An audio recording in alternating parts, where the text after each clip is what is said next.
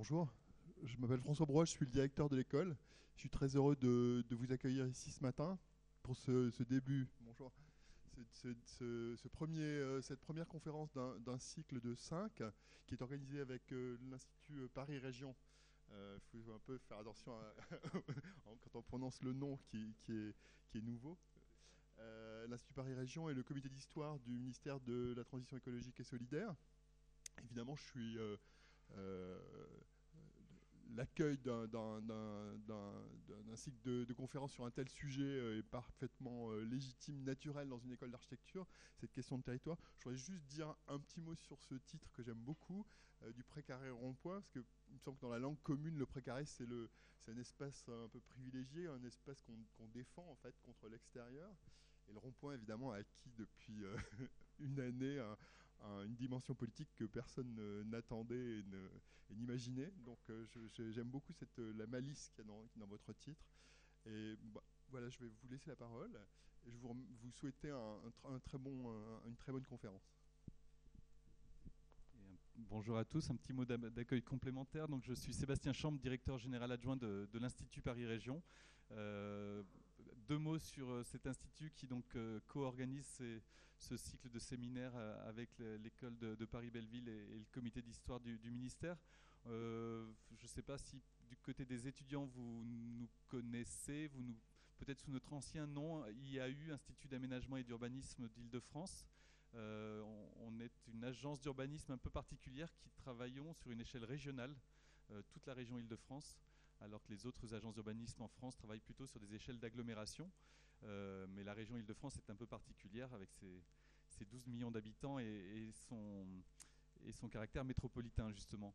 Et donc cet IAU a été créé en 1960 pour penser l'aménagement du territoire de, de l'Île-de-France et euh, cette année, il a changé de nom parce qu'il évolue aussi un peu dans ses activités euh, en intégrant de plus en plus des questions d'environnement, en plus des questions d'aménagement et, d'urbanisme. 50 euh, personnes nous ont rejoints il y a deux ans pour travailler sur des questions de biodiversité, d'énergie, de déchets, de ce qu'on appelle le métabolisme urbain. et du coup, ça, nous a incité à, prendre ce, nom plus généraliste d'Institut Paris Région. Donc voilà ce qui se cache derrière ce, nouveau nom. Certains disent IPR, mais en fait, on n'aime pas trop l'acronyme qui renvoie à EPR et à, des choses qui ne sont pas forcément en lien avec notre activité. Donc, on essaye d'en rester à l'Institut Paris Région. Je ne sais pas si on va y arriver, c'est un peu long. Euh, vous verrez ça au fil des cycles. Euh, en tout cas, on sera heureux de vous accueillir dans, le quatrième et le cinquième séminaire seront à l'Institut, euh, rue Falguière, dans l'ancien siège du Monde à Montparnasse. Donc si vous euh, trouvez ces, séminaires intéressants, s'ils vous captivent, et, j'en doute pas par leur, leur format et leur thème, on sera heureux de vous accueillir dans nos locaux à début, début 2020 pour le, quatrième et, le cinquième séminaire. Et puis eh ben, je vais laisser...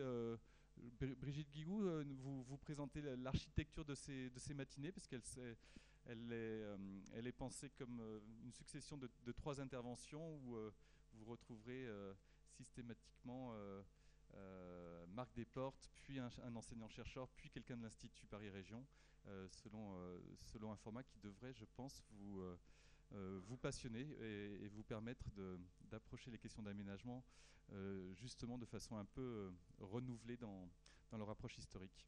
Voilà, donc bonne matinée à tous et puis bon, bon cycle d'aujourd'hui jusqu'à le dernier aura lieu en avril.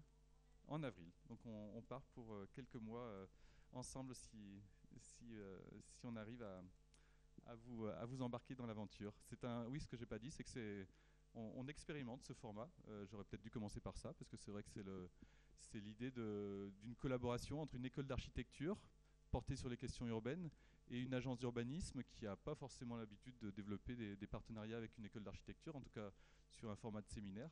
Donc c'est une, une nouveauté, c'est une expérimentation et si ça vous intéresse, s'il y a du monde, eh ben, qui, sait si on ne la renouvellera pas. Donc euh, voilà, c'est euh, une, une, aventure qu'on commence, qu'on initie. Bonne matinée.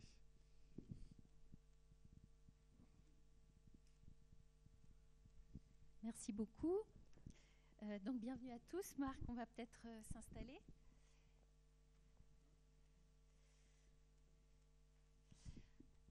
Alors, comme le disaient euh, François Brouat et, et Sébastien Chambre, bah, d'une part, on est, très heureux d'être là ce matin pour initier ce nouveau cycle de cinq conférences du précaré au rond-point Histoire et culture de l'aménagement dans ce magnifique bâtiment euh, de l'école d'architecture euh, de Paris-Belleville. Euh, et donc d'initier ce, partenariat entre l'école, l'Institut Paris Région, sans oublier le comité d'histoire du ministère, qui dépend de deux ministères, le ministère de la Transition écologique et solidaire et le ministère de la Cohésion des territoires et des relations aux collectivités. Et donc, je voulais aussi remercier euh, c'est euh, Patrick Février qui est le secrétaire général de ce comité et qui euh, est avec nous ou va être avec nous ce matin. en tout cas, voilà. donc, on, va, on a un, programme chargé. Alors, je vous dis peut-être un, tout petit mot sur la façon dont, de façon vraiment collégiale, nous avons pensé ce cycle de cinq conférences. L'idée, c'est euh, de rappeler, euh, c'est déjà de s'interroger sur la question de l'aménagement. Qu'est-ce que l'aménagement, cette discipline euh, qui est très importante en France? Comment elle s'est construite historiquement dans le temps long? Et donc, on va prendre le temps d'une approche historique sur la longue durée, pendant près de trois siècles et demi, pour interroger la construction de l'aménagement sur le territoire national euh, avec différentes séquences historiques euh, au fil des cinq séminaires.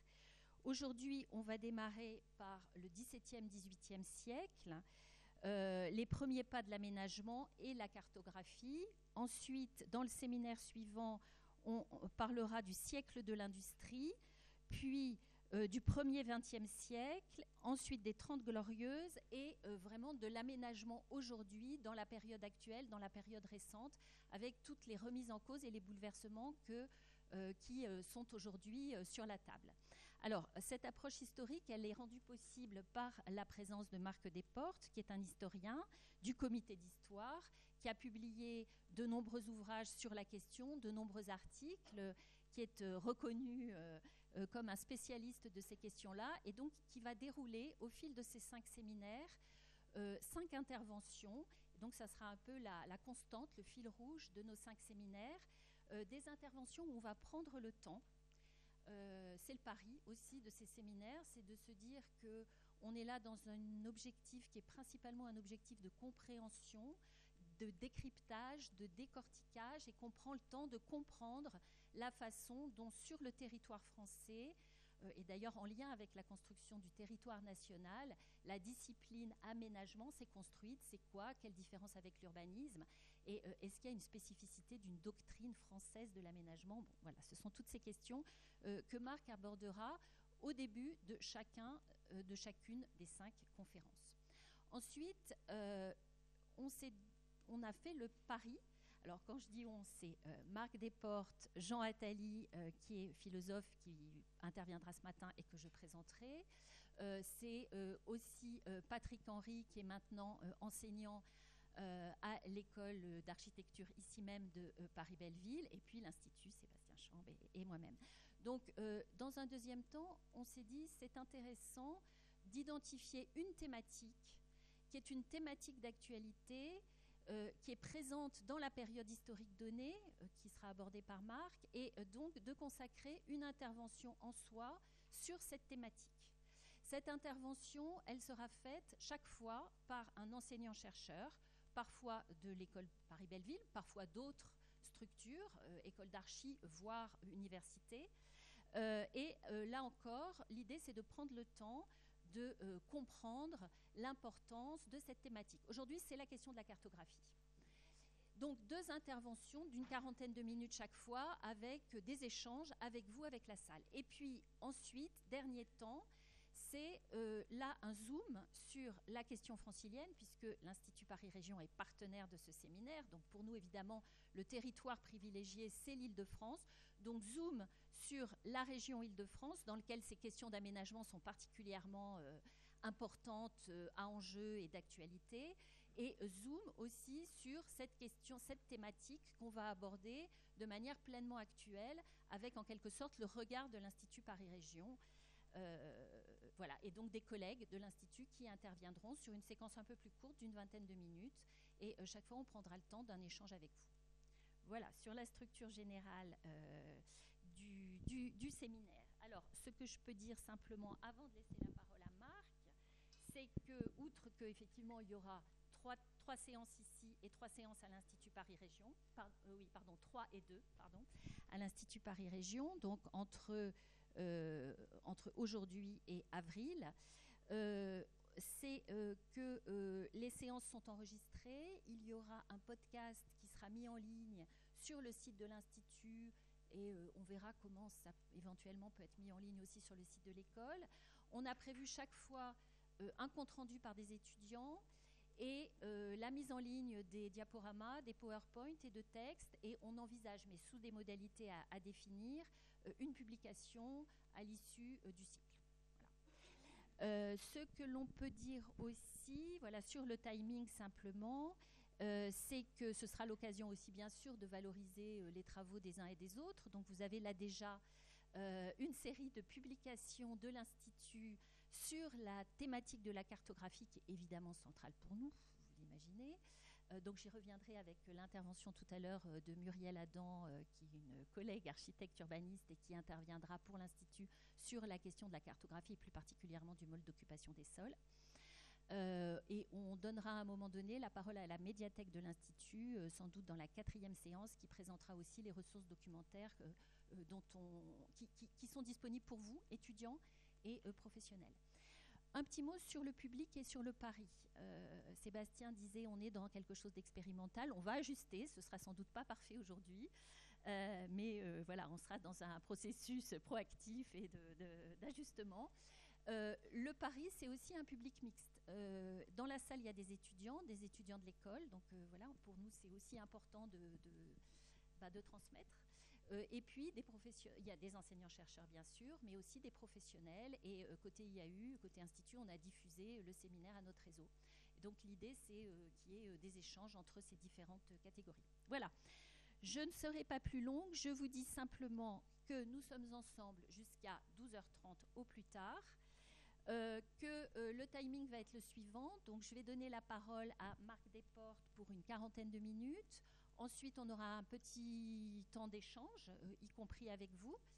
une petite pause avec du café, qui sera aussi l'occasion d'échanger. je donnerai ensuite la parole à Jean Attali sur la thématique cartographique pour une quarantaine de minutes, temps d'échange. Et puis Muriel Adam, 20 minutes, et à nouveau temps d'échange. Voilà, je pense que j'ai à peu près tout dit sauf s'il y a des questions particulières sur le, voilà, le, le, euh, le, cadre, en quelque sorte, de notre conférence. Donc, sans plus tarder, je donne la parole euh, à euh, Marc Desportes, qui va donc nous parler de ce premier temps de l'aménagement au XVIIe et au XVIIIe siècle et simplement signaler deux ouvrages importants de Marc sur ces questions. Le premier qui s'intitule De l'espace au territoire, l'aménagement en France au XVIe et XXe siècle, qui a été publié aux presses des ponts et chaussées en 1997 et qui est un très bel ouvrage illustré. Et le deuxième, euh, Paysage en mouvement, transport et perception de l'espace, 18e, 20e, en 2005, aux éditions Gallimard. Merci Brigitte. Euh, donc, euh, je vais Donc merci Brigitte, merci Jean. Donc je, on, se lance dans le pari de faire, euh, de, regarder l'histoire du territoire, de l'aménagement du territoire à grands pas, puisqu'aujourd'hui en 40 minutes, on va devoir parcourir euh, le 17e et le 18e siècle. Et euh, en prenant comme seuil le 17e siècle, c'est-à-dire le, le, siècle, le grand siècle où l'État sera fermé, les frontières se stabilisent et puis les, premiers grands aménagements territoriaux vont être réalisés, comme on va le voir. Alors, euh, attendez, je ne suis pas habitué, voilà, donc le XVIIe siècle comme point de départ. Et euh, avant toute chose, il faut bien se représenter ce qu'est le territoire euh, français à l'époque. c'est un territoire essentiellement morcelé. Alors là, je montre la carte des us et des coutumes au nord de la ligne qui sépare le pays de Languedoc et de Languedoy, avec au sud les pays de droit romain et au, sud au nord les coutumes. Donc juste pour vous dire que le pays est extrêmement morcelé, c'est plutôt une mosaïque de pays. C'est un pays aussi enchevêtré où, euh, par exemple, les provinces ecclésiastiques ne correspondent pas au ressort de des parlements. Donc euh, cloisonné et aussi euh, un pays où les, un royaume où les communications sont très défectueuses, où les routes n'existent quasiment pas. Donc c'est à partir de ce pays-là, de cet état-là du territoire, que l'action de l'État va s'exercer. Alors il faut bien entendu faire attention à ne pas faire d'anachronisme, à ne pas se dire que le pouvoir va vouloir rationaliser ou alors structurer ou unifier le territoire. Je pense que ce serait faire des anachronismes il faut plutôt suivre un à un des aménagements qui participent à l'unification du territoire sans en avoir peut-être forcément euh, euh, l'objectif premier. Alors les premiers travaux euh, qui concernent, qui ont une ampleur territoriale sont les canaux. Alors, les canaux assurent une grande partie des transports des hommes et des marchandises. Ils le feront jusqu'au 19e siècle, en fait. Et à l'époque, les, canaux sont faits pour améliorer le, système de rivières naturelles. On parle de chemins d'eau et de rivières artificielles. Alors, plusieurs technologies de canaux sont employées à l'époque. Hein. On parle de canalisation de rivières ou de canaux latérales ou de canaux de dérivation ou de canaux à point de partage. Donc on va plutôt regarder ces derniers-là euh, en France au XVIIe siècle. Et euh, en effet, au XVIIe siècle, il y a deux grandes réalisations qui sont réalisées, le canal de Briard et le canal du Midi. on, va, les voir immédiatement. Mais juste vous dire quelque chose, c'est que dès, en fait, dès la fin du Moyen Âge, les, des canalisations de rivières avaient eu lieu. Au XVIe, plusieurs canaux latéraux sont réalisés et donc ces, projets-là s'inscrivent dans la longue durée. Il n'y a pas de, rupture, euh, de grande rupture. Le premier canal euh, réalisé, c'est euh, le canal de Briard. Alors, c'est un canal à point de partage, c'est-à-dire, je, vous explique tout de suite ce que c'est, c'est-à-dire qu'il faut passer du bassin de la Seine, qui est par là, au bassin de la Loire, qui est par là, et franchir un point haut qui est par là.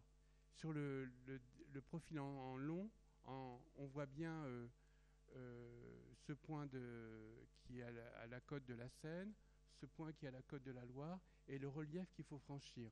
Et la technologie est simple, c'est d'établir un point de partage, un bief, qui va être alimenté en eau, qui va permettre d'alimenter de chaque côté les écluses, alors côté Seine comme ça, et côté Loire comme ça. Et donc, euh, alimenter en eau ce point de partage des eaux. Alors, ce point alimenter en eau, ça veut dire capter des sources. Et donc là, sur cette carte-là, on voit bien euh, le loin qui va alimenter le bief et la, la une petite rivière qui va alimenter euh, le bief. Donc le bief se situe par là. Et ensuite, on suit la succession des, écluses et qui, va se diriger vers la Seine de ce côté-là, et vers la Loire de ce côté-là. Euh, donc ça, c'est une technologie qui est mise au point au, au, XVIe siècle et qui est appliquée en France au début du XVIe siècle. Alors l'histoire du, du canal, après, elle est assez simple. Euh, les premiers devis sont, les premiers plans sont faits en, 16, en 1604. Il y a une adjudication qui est faite par le pouvoir royal. Ensuite, les, travaux capotent. Enfin, on peut revenir, on pourra revenir si vous le souhaitez. Et en 1638, deux, financiers locaux se proposent de prendre à charge les, travaux et réalisent, euh, moyennant le droit de, percevoir un péage, et réalisent le canal, qui sera ouvert en 1642 et qui rencontrera un certain succès. Alors, un certain succès parce qu'en fait, le canal est destiné à alimenter la ville de Paris, euh, la, ville de Paris, euh, le bassin de la Seine euh, suffit à peine à l'alimenter en termes de bois, de vin, de blé, de, nourriture. Et donc là, c'est tout le bassin de la Loire qui peut permettre d'alimenter la, la, capitale de Paris. Donc il y a une véritable raison territoriale. Et voilà. Alors, puisqu'on est dans une journée cartographique, je dois vous dire que ce plan-là, cette carte-là, en fait, est une reconstitution. Elle date du, mi-19e siècle, il y a la date précise. Et en fait, la question qu'on peut se poser, c'est de savoir si à l'époque, une telle carte avait été réalisée par euh, les ingénieurs euh, du temps de Sully, ou si simplement une sorte de, de, fins connaisseurs du terrain avaient repéré le point de partage et en fait, à partir de là, on, euh, on avait dressé un bief et dressé des écluses. Donc ça, c'est une véritable question. Le deuxième canal important, c'est le canal euh, du Midi. Alors là, l'œuvre est plus titanesque puisqu'on relie euh, la Méditerranée à l'Atlantique en reliant Toulouse qui est là à qui est là. Mais en fait, la technologie est, la même. Hein. Le point de partage est au col de Naurouz et on voit la succession des écluses vers l'Atlantique et la succession des écluses vers euh, la Méditerranée. Ce qui n'est pas représenté euh, sur la carte, c'est tout le massif de la montagne noire qui va alimenter en eau euh, le bief, le point de partage au col de Naurouz. Alors, ce projet est étudié par, euh, non pas un ingénieur, mais par un percepteur d'impôts, de l'impôt de la Gabelle, Pierre-Paul Riquet. Les études sont faites en, 1500, en 1650. Le pouvoir royal euh, prend en considération le projet au début des années 1660. Le, projet fascine Colbert, qui, puisque en fait il permet un chinte de, la, de chanter la péninsule ibérique, donc de court-circuiter l'Espagne, qui est le grand ennemi de la France à l'époque. Donc et contrairement au canal de Briard, il n'a pas une utilité franche et avérée. Mais voilà, donc le pouvoir royal euh, reconnaît le pouvoir, le, projet vers 1660. Un peu contraint, décide non pas de procéder par adjudication, mais par une concession à Pierre-Paul Riquet. Les travaux commencent quelques années après. Il est ouvert vers 1681. Euh, euh, ce que donc Pierre-Paul Riquet s'est fait aider par un fontainier de Revel, une petite ville près des Montagnes Noires, et d'un architecte ingénieur italien. Et cet architecte ingénieur italien va publier une carte en 1669 que je n'ai pas que je n'ai pas là, et qui il va prétendre être le vrai véritable père du projet. Et ce que je veux dire par là, c'est que pour un, contrairement au canal de Briard où on peut se douter de l'existence d'une carte, là je crois que vu l'ampleur du projet et son interland, sa profondeur dans le terrain, une carte est véritablement nécessaire. Et cette carte du 18e est une carte du 18e, mais on, on imagine bien que euh, la carte de l'ingénieur italien devait y ressembler. Donc euh, deux, des grands. Alors, à côté de ces deux grands projets de canaux, d'autres canaux sont réalisés, le canal d'Orléans, ou d'autres canaux sont en, sont en d'autres canaux sont en projet. Le, deuxième grand travail, le grand, chantier du siècle, ça va être les fortifications. Euh, il faut, avant, d'examiner de, les fortifications, il faut rappeler ce que c'est la guerre, comment on fait la guerre à l'époque. C'est essentiellement une guerre de siège.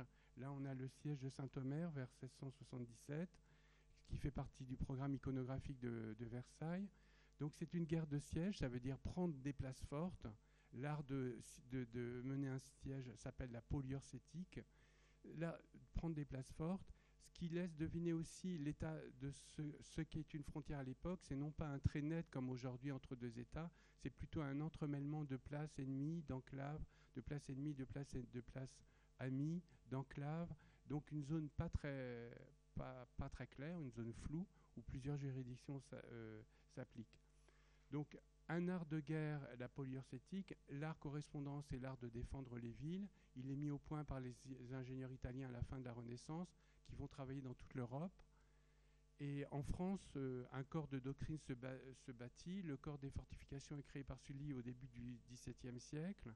Plusieurs traités sont, sont, publiés. Et euh, c'est dans ce cadre-là que va émerger une personnalité euh, remarquable qui sera celle de Vauban. Vauban est un, petit noble de province. Il rentre au service de Condé, prince de Condé, en 1653, je crois. Puis il travaille avec Clerville, le commissaire général aux fortifications. Et c'est euh, en 1667 que son projet pour euh, la fortification de l'île est retenu. Donc c'est à partir de là qu'il va mener pendant 40 ans, qu'il va diriger pendant 40 ans la fortification du royaume et ce qu'on va appeler la ceinture de fer, c'est-à-dire un, un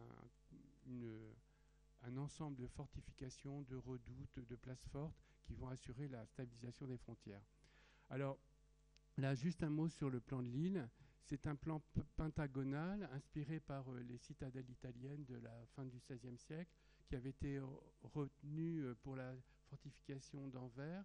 C'est un plan pentagonal. Alors, on, pourrait faire un cours d'histoire militaire euh, à partir de là. On a les bastions comme ça qui sont censés dévier les tirs des boulets. On a les courtines qui sont comme ça. On a les demi-lunes qui sont comme ça. On a les tenailles qui sont comme ça. Enfin, bref, chaque pièce euh, euh, correspond à une fonction euh, militaire. Le plan est, radial, ce qui permet d'amener les troupes et, les, pièces d'artillerie dans chaque bastion. Et enfin, un dernier élément, c'est que c'est une citadelle qui est détachée de la ville. Alors il y a plusieurs, en disant ça, on note qu'il y a un casernement qui est distinct de la logement civil. C'est une première, on commence à loger les militaires en dehors des, logements civils.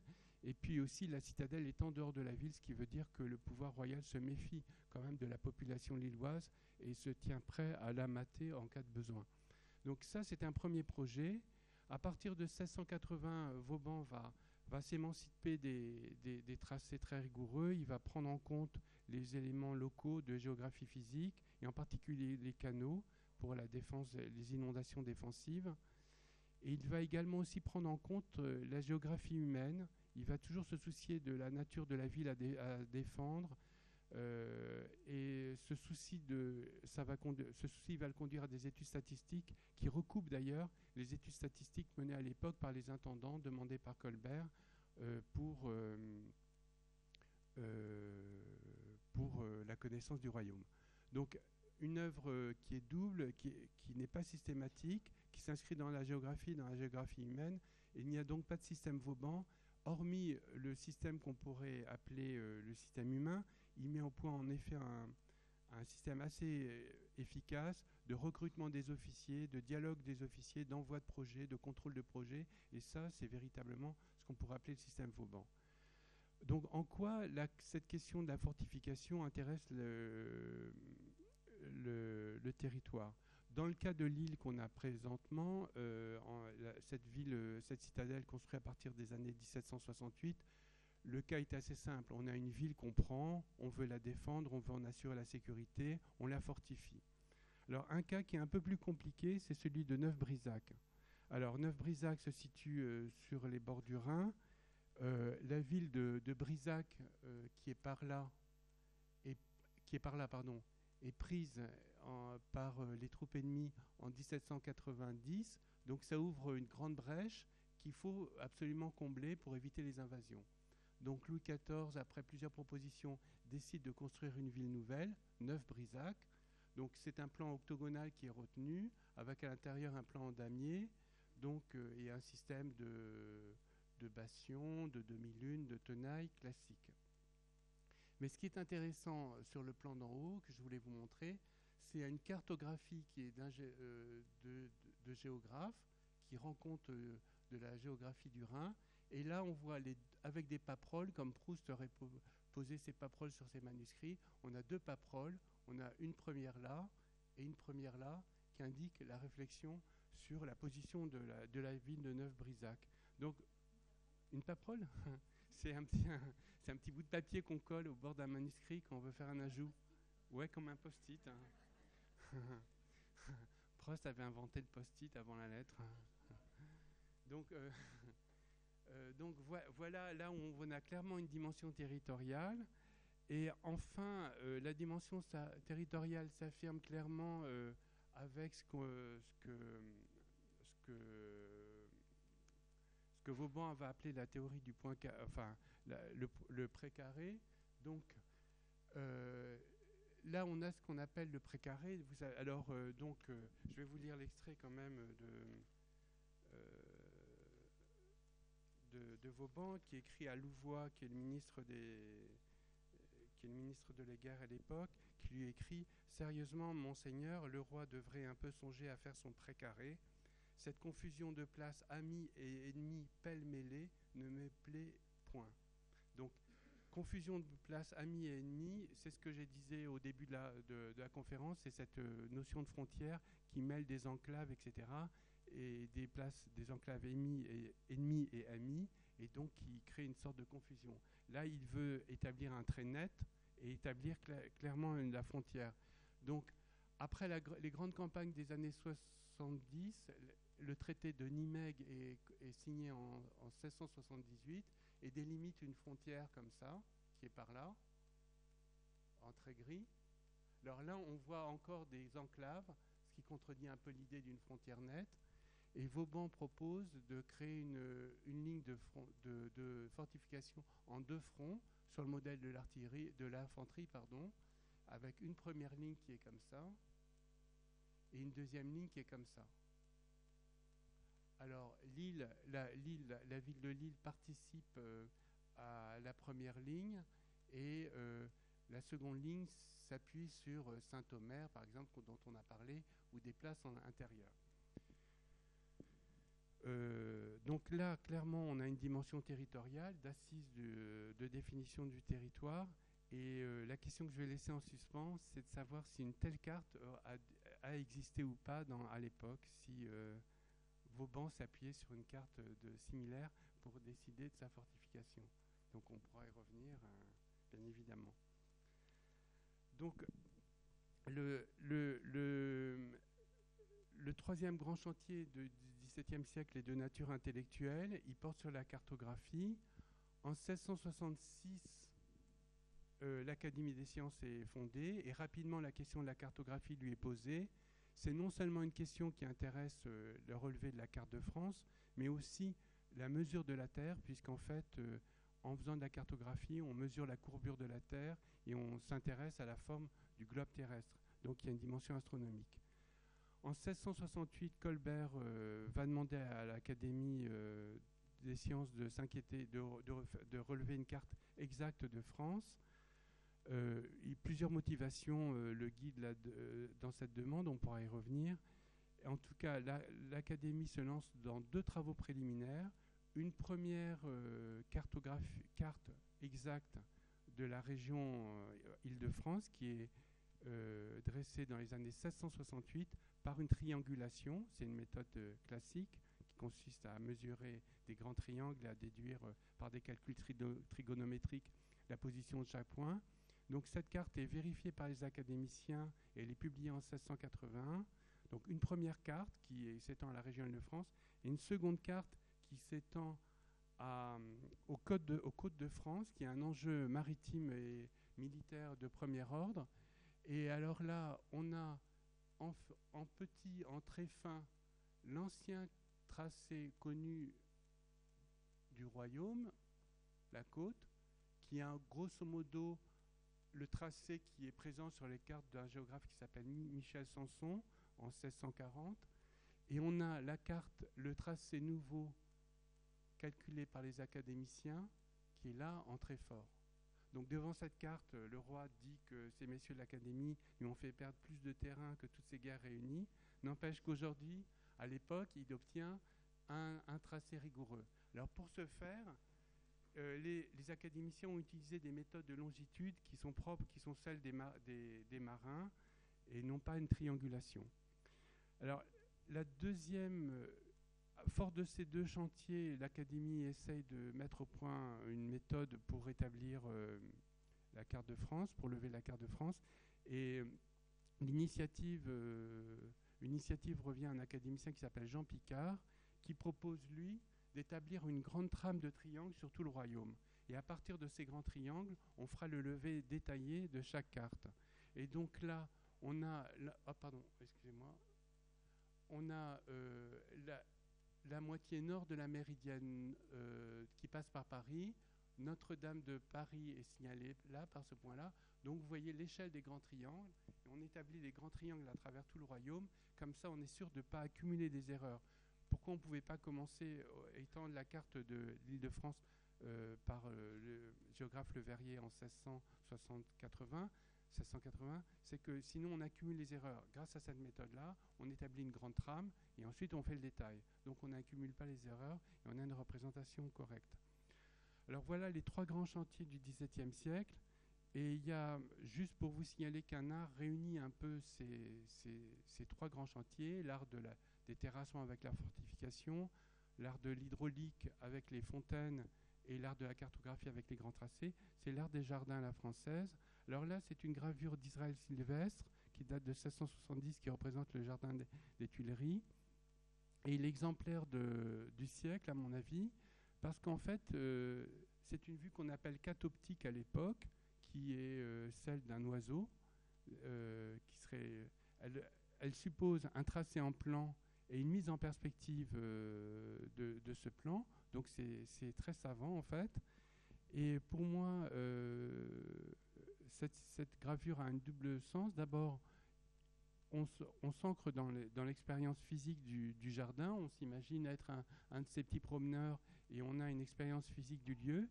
Et ensuite, euh, par un artifice, on recule l'horizon. En s'élevant, on, recule l'horizon, on ne voit pas à 100 ou 200 mètres, mais à 1 voire à 10 km.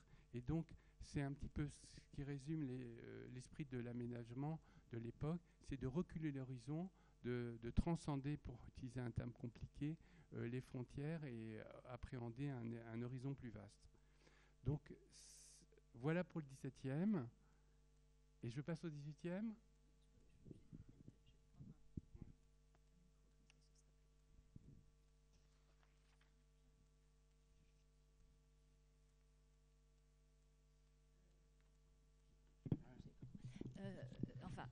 Je, l'avais juste peut-être une, petite question. Enfin, c'est assez fascinant de voir euh, euh, comment des, chantiers euh, absolument colossaux se mettent en place avec de l'ingénierie, l'appui sur la science, aussi une organisation humaine, de ressources humaines, hein, presque militaire, vous le disiez sur, sur Vauban. C'est une vraie pensée de la conduite du changement, en quelque sorte, qui articule l'ensemble des, des, dimensions. C'est assez fascinant. Alors sur la carte, on va, y revenir.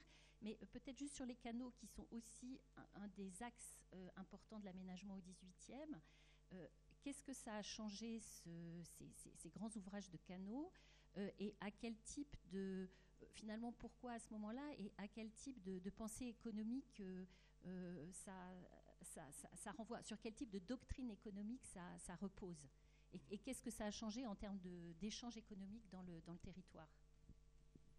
Alors, en fait, apparemment, le canal de Briard répond à un besoin, un besoin qui n'est pas théorisé, qui est un besoin immédiat, qui est la desserte de, la capitale, où euh, les famines créent pas mal d'émeutes. Donc, il a pas, je crois, je pense qu'il n'y a pas de théorie. Mais pendant tout le XVIIe siècle va se former cette théorie qui s'appelle le mercantilisme, qui, prône l'enrichissement par le commerce et par euh, la vente et l'exportation. Et donc, euh, en tout cas, on peut dire que les, canaux répondent à cette doctrine. Et en tout cas, les États du Languedoc, qui sont un pays euh, d'État, euh, ont cette motivation en tête quand ils soutiennent le projet de Pierre-Paul Riquet de Canal des, Deux Midi. voilà. Et par la suite, par contre, au 18e, là, les doctrines économiques vont se renforcer et renforceront l'appétence pour les voies de, les voies de communication. Voilà. D'où la route, voilà. D'où le 18e, voilà. Donc j'enchaîne sur le 18e, comme ça. On, les 40 minutes seront tenues pour euh, franchir ces deux siècles. Donc le siècle de lumière. Donc en fait, je ne m'intéresserai pas au 18e dans son intégrité, mais plutôt dans cette période qui va des années 1720 aux années 1770, qui sont une période de prospérité, euh, où l'agriculture, où les famines reculent, où le commerce progresse, où la, courbe des prix, elle aussi, progresse, ce qui assure un enrichissement général, et qui donc motive encore plus les, physiocrates et les néo-mercantilistes, ces deux grandes écoles de pensée, à prôner euh, la construction d'infrastructures de, transport. Alors, l'infrastructure qui va connaître une véritable révolution à l'époque, c'est la route. Euh, de par les moyens qui vont être consacrés. Alors l'état du réseau routier au début du XVIIIe siècle est, assez déplorable. Ce sont principalement euh, des chemins de terre qui existent et les routes pavées sont très rares. Donc chemin de terre dit euh, affleurance du, sol naturel, fondrière en hiver, ornière en été, beaucoup d'aléas, beaucoup de dangers et aussi quelque chose dont on a du mal à se représenter, une sorte de fluctuation des itinéraires. À l'échelle locale, la route peut varier, peut mordre sur des pâtures communes, et à l'échelle euh, plus globale, la route entre Paris et Toulouse, par exemple, peut emprunter plusieurs cheminements selon les saisons, selon divers, variés, divers, euh, divers facteurs. Alors, la grande instruction qui va induire euh, la, mutation de la route française, c'est une instruction euh, qui date de 1636 du contrôleur général des finances Horry, qui s'appelle Mémoire instructive sur la réparation des chemins. Donc, qu'est-ce qu'il faut entendre par euh, réparation des chemins? Non pas euh, ce qu'on pourrait croire aujourd'hui, c'est-à-dire on répare la route, parce qu'en fait la route n'existe quasiment pas. C'est plutôt de choisir un itinéraire dans, tout ce fouillis de, chemins, d'élaguer, si je puis dire, et cette espèce d'arborescence touffue, de fixer un itinéraire, et une fois qu'on a fixé l'itinéraire, de construire la chaussée, de construire ses fondations et de construire son revêtement. Et c'est ce qui va se passer au XVIIIe siècle. Alors, ce qui est amusant, c'est de se dire qu'on ne peut pas présenter euh, un projet du réseau routier qui va être restauré, puisqu'il n'y a pas de carte de France. Donc en fait, le, projet va avoir une logique euh, interne, si je puis dire, dans, le, mémoire instructif d'Ori, il est dit plusieurs choses. D'abord qu'il faut continuer un chemin continué, qu'on commençait, donc il y a une logique de continuité. Ensuite, il y a une, logique de hiérarchie, c'est-à-dire qu'on commence par les grands chemins royaux avant euh, d'aborder les plus petits chemins. Donc c'est cette double logique de continuité et de hiérarchie qui va assurer la cohérence du projet. Et le projet va réussir puisque à la fin euh, du XVIIIe siècle, en 1790, il y aura plus de 26 000 km de routes de ce qui assure la liaison entre Paris et les capitales de province et les, et les frontières. Donc une réussite incontestable. Et maintenant, on peut s'interroger sur les facteurs de cette réussite. Donc, en fait, il y a une double, une conjugaison entre une sorte d'héritage et d'innovation. Euh, L'héritage, il, est divers, il porte sur la corvée, qui est un impôt féodal, une espèce de d'us et coutumes féodal, un impôt en nature que doivent les, paysans, en tout cas les sujets taillables, de consacrer au pouvoir royal un certain nombre de jours de, de, travaux directement euh, exécutés. Donc ce sera considéré comme injuste, inefficace d'un point de vue économique, Turgot essaiera de réformer la corvée. Néanmoins, c'est bien par la corvée que seront exécutées les grandes routes royales. Le deuxième héritage, c'est le corps des ingénieurs des ponts et chaussées qui a été créé en 1713 et qui va être mis à, l'œuvre. Euh, très rapidement, il s'agit un peu d'unifier le statut des, ingénieurs qui viennent d'horizons très divers, de leur donner une formation, de les organiser sur le territoire selon un schéma pyramidal. Et le premier ingénieur est un dénommé Jean-Rodolphe Perronnet, on va le retrouver, qui rencontre lui-même un intendant spécial chargé du détail des ponts et chaussées, qui lui-même, Truden, pour ne pas le nommer, et qui lui-même rencontre au contrôleur général des finances qui s'appelle Horry. Alors là, euh, on a un tableau d'Horace Vernet de, de, 1670, alors dans un cadre un peu pittoresque euh, qui ne correspond pas à tous les chantiers, avec des, des horizons bleutés. Néanmoins, on voit bien l'ingénieur des ponts et chaussées, le piqueur qui était euh, un membre de l'administration et les, et, et les, corvéables qui, qui travaillent à, la, à, la, réparation du chemin, enfin à la, à la, fabrication de la route, avec une borne millaire qui est un élément très important. Donc, ensuite, le projet hérite de beaucoup de dispositions techniques. Alors, la, première d'entre elles concerne les tracés en long. Il est dit dans un règlement de 1705 que euh, les ouvrages qui seront faits par ordre de Sa Majesté seront conduits du plus droit alignement que faire se pourra. Donc le principe de la ligne droite. Alors là, on a un extrait d'un itinéraire euh, de Paris à Toulouse. On voit l'ancienne route. La route qui est projetée. Et ce que je le point sur lequel je voudrais insister, c'est la parenté avec cette allée qui donne euh, accès à un lieu qui s'appelle la Bastide. En fait, le, principe de la ligne droite obéit au principe du plus court chemin, mais aussi à un principe euh, un peu d'ordre philosophique, comme quoi la nature serait déchue et qu'il faudrait la rectifier, et aussi esthétique, puisque dans un, tracé, dans un traité du, euh, du, siècle précédent sur les jardins, il est dit que les lignes droites sont, rendent les allées belles et longues.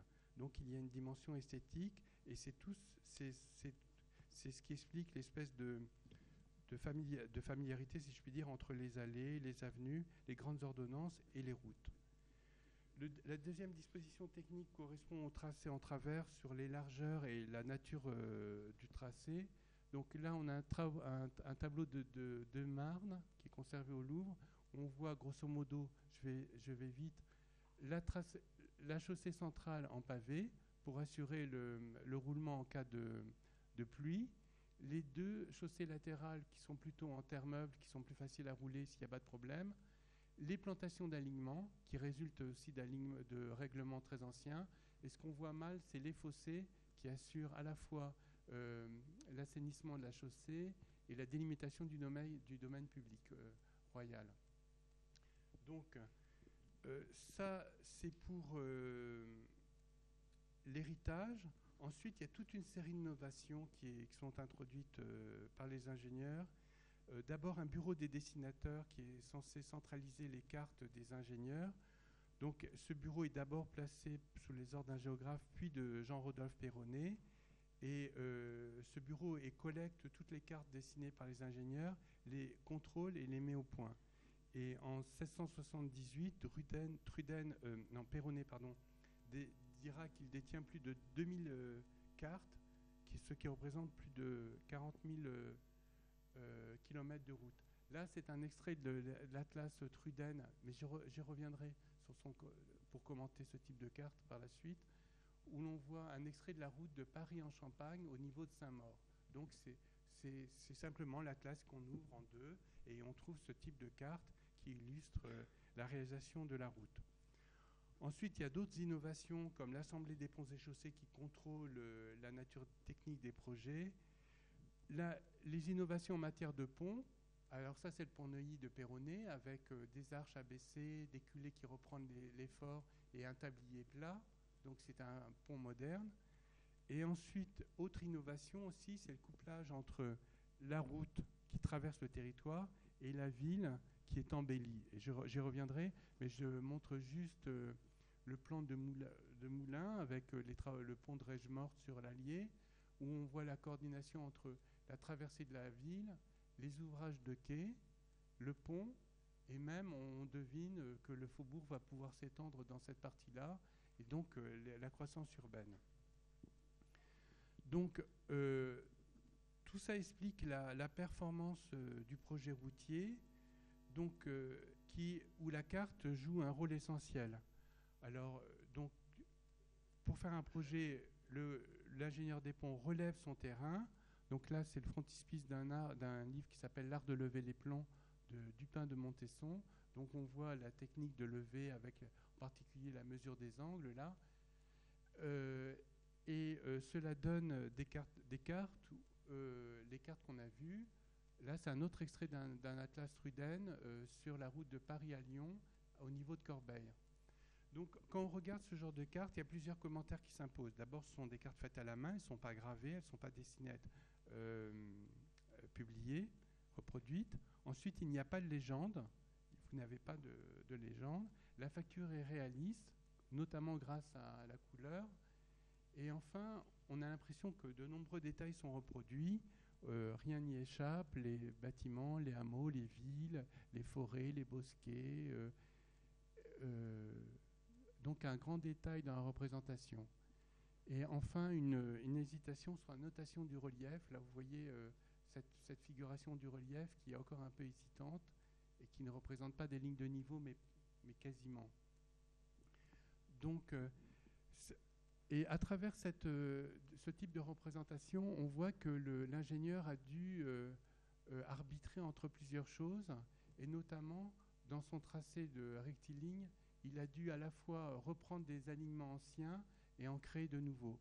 Et en fait, ce genre de, projet euh, réalise une sorte de tension entre la prise en compte des conditions locales, des conditions euh, de la route existante, et puis le projet à venir, qui, euh, dont, on, cherche quand même à minimiser les travaux, les expropriations, les matériaux à, à fournir. Voilà. Donc on voit que cette route est une sorte, est une tension entre la prise en compte du local et la prise en compte de, situation plus générale. Alors, je ne sais pas combien de temps il me reste. Cinq minutes, ok. Donc, je vais aller très très vite. Je vais devoir passer là-dessus sur les conditions de voyage, euh, les routes de poste et, euh, et les temps de parcours. Juste pour vous dire que les temps de parcours, évidemment, euh, évoluent drastiquement. En 1665, on, on atteint à peine Orléans qui est là en deux jours. En 1680, on, Orléans est dépassé en deux jours, on atteint Vierzon. Ou alors, par exemple, pour aller à Marseille, on met plus de 12 jours euh, en 1665 et en 1680, on y arrive en 8 jours. Donc, c'est dû à la fois à deux choses, l'amélioration de, de, la route, de la surface de roulement, et aussi l'amélioration des postes, de la poste à cheval, Hein, c'est-à-dire cette institution où on prend un cheval, on l'attelle, on lui fait courir une poste et on le relaisse à la poste suivante pour avoir une monture euh, fraîche. Donc, euh, voilà, voilà la, grande, la grande révolution euh, du XVIIIe siècle. Alors, j'ai mentionné, j'ai mentionné que cette révolution allait de pair avec un nouvel art de construire des ponts, on l'a vu, mais aussi l'embellissement des villes, euh, pour la traversée des villes. Ah, ah oui, ça c'est sur la, cette nouvelle sensibilité au paysage qui se crée au XVIIIe siècle, où euh, les conditions du voyage euh, se faisant de plus en plus apaisantes, on peut regarder à l'extérieur et une sensibilité au paysage se crée et le terme paysage qui désignait jusqu'alors une peinture va désigner euh, maintenant le paysage traversé. Mais là, c'est tout un, tout un chapitre à, ouvrir. Donc, l'embellissement des villes, c'est l'opération qui, qui, euh, qui, souvent accompagne la traversée des villes. Sur ce thème-là, on croit toujours qu'il s'agit de places royales et de statues équestres et de décors urbains. En fait, non. Hein, au XVIIIe siècle, l'embellissement couvre des préoccupations fonctionnelle, pratique, hygiéniste avant la lettre. Et euh, l'attention qu'elle porte aux voix participe à cette, euh, ce programme euh, pluridisciplinaire. Donc l'embellissement se préoccupe de la voirie pour d'alignement, de préservation du domaine public, de traversée des grandes routes. Et c'est avec, c'est avec ces traversées de grandes routes que l'on retrouve le programme routier vu précédemment. Là, je montre juste euh, la traversée de la route de Paris à Toulouse par tour. Alors là, on a un plan, on a le plan de, le, tracé de la traversée de la route. C'est un plan qui date de 1752, qui est dressé par un ingénieur des ponts qui s'appelle Bayeux, qui est approuvé en Conseil du Roi et donc qui, monte à Paris, qui redescend en province, qui est approuvé en Conseil de Roi et qui prévoit donc l'alignement et donc, euh, en dessous, je vous ai placé un plan qui date de 1839 qui montre la réalisation effective de la traversée euh, de Tours. Alors, le principal acteur de, les principaux acteurs de ces types d'embellissement, c'est l'ingénieur des ponts qui dresse euh, le, plan d'alignement, mais c'est également l'intendant, qu'on appelle aussi commissaire des parties, et qui euh, qui, dont les décisions sont validées euh, en Conseil du roi. Alors, pour, le, pour par exemple euh, cette traversée de la route de Toulouse à, Tours, plusieurs arrêts en Conseil du roi sont pris en 1752 pour arrêter ce plan. Puis, dans les années 1770, plusieurs arrêts seront pris à nouveau qui vont charger l'intendant de faire dresser un tracé, de faire dresser des plans de façade, d'estimer les expropriations, de mener à bien les expropriations, de lotir, d'attribuer les lots aux promoteurs, à ce qu'on appellerait des promoteurs aujourd'hui, d'attribuer les autorisations. Donc il y a tout un appareillage euh, qui, qui administratif qui se met en place. Et juste un mot pour dire sur, ce, sur ces intendants. Ce sont donc les représentants du pouvoir royal dans les généralités des pays d'élection. Alors c'est très compliqué, le droit administratif de l'Ancien Régime est très compliqué. Leur pouvoir vient en but avec des tas d'autres entités, comme les seigneurs justiciers, les parlements, les villes, les trésoriers royaux, les bureaux des finances. Enfin, tout ça pour dire que la, société de l'Ancien Régime est une société extrêmement stratifiée, compliquée, dont on n'élimine jamais les anciennes branches, mais euh, dont les nouvelles poussent, euh, les nouvelles petites branches poussent avec vigueur et euh, viennent balayer les, les anciennes strates. Donc, et c'est comme ça que se fera l'embellissement des villes, donc qui présente une double, double lien avec l'aménagement du territoire. Un, ils permettent le passage des routes, et deux, ils assurent une sorte de modernisation de la, de la couche supérieure de l'armature urbaine territoriale. En effet, ces intendants dépendent du pouvoir royal, et dans chaque grande ville, que ce soit à Rennes, à Bordeaux, à Lyon, à Tours, à Orléans, ces ingénieurs travaillent à la modernisation euh, des villes. Euh, très rapidement sur les canaux, juste pour vous dire, pardon, très rapidement, que les projets se multiplient et que néanmoins, à la fin du siècle, on commence à, à, dépasser la vision locale et à penser en termes de système de navigation intérieure, c'est le grand mot. Système pour moi, système ne veut pas dire réseau, donc il y a toute une discussion engagée là-dessus, mais on commence à parler en système de réseau, de navigation intérieure. Et enfin, la carte de France, alors je vais très très vite, euh, la carte de France. En 1744, euh, la, triangulation est achevée. Là, on ne voit pas bien, mais c'est toute la carte des grands triangles qui permettent de bâtir. Euh, là, on en voit par exemple bien des triangles. Tous les grands triangles qui sont implantés. À partir de là, la carte de détail euh, va être dressée. Là, j'ai fait un extrait de la carte de Pontoise pour vous dire plusieurs choses. D'abord, les routes sont tracées, alors que encore au début du XVIe siècle, les routes n'étaient pas tracées sur les cartes. Là, les routes sont tracées. Ensuite, euh, il y a une certaine symbolisation. Là, on a, je vous ai mis l'extrait de la légende concernant les représentations des villes avec une hiérarchie, des symboles, des typologies de typographie différentes. Et puis enfin, euh, je, quelques éléments. L'échelle est de grosso modo 1 100 millième. En fait, c'est deux, deux lignes pour centoise. C'est 1 86 400, 400e. Et les, et, les, et les, feuilles sont tirées sur du grand papier, c'est-à-dire 24 pouces sur 35 pouces ou environ euh, 40 cm sur 60 cm. Juste pour, juste pour vous rappeler ces éléments de matérialité de la carte et, souligner que tous les blancs sont bien remplis, que la raison graphique dicte un petit peu l'ordre de la présentation et de la gravure.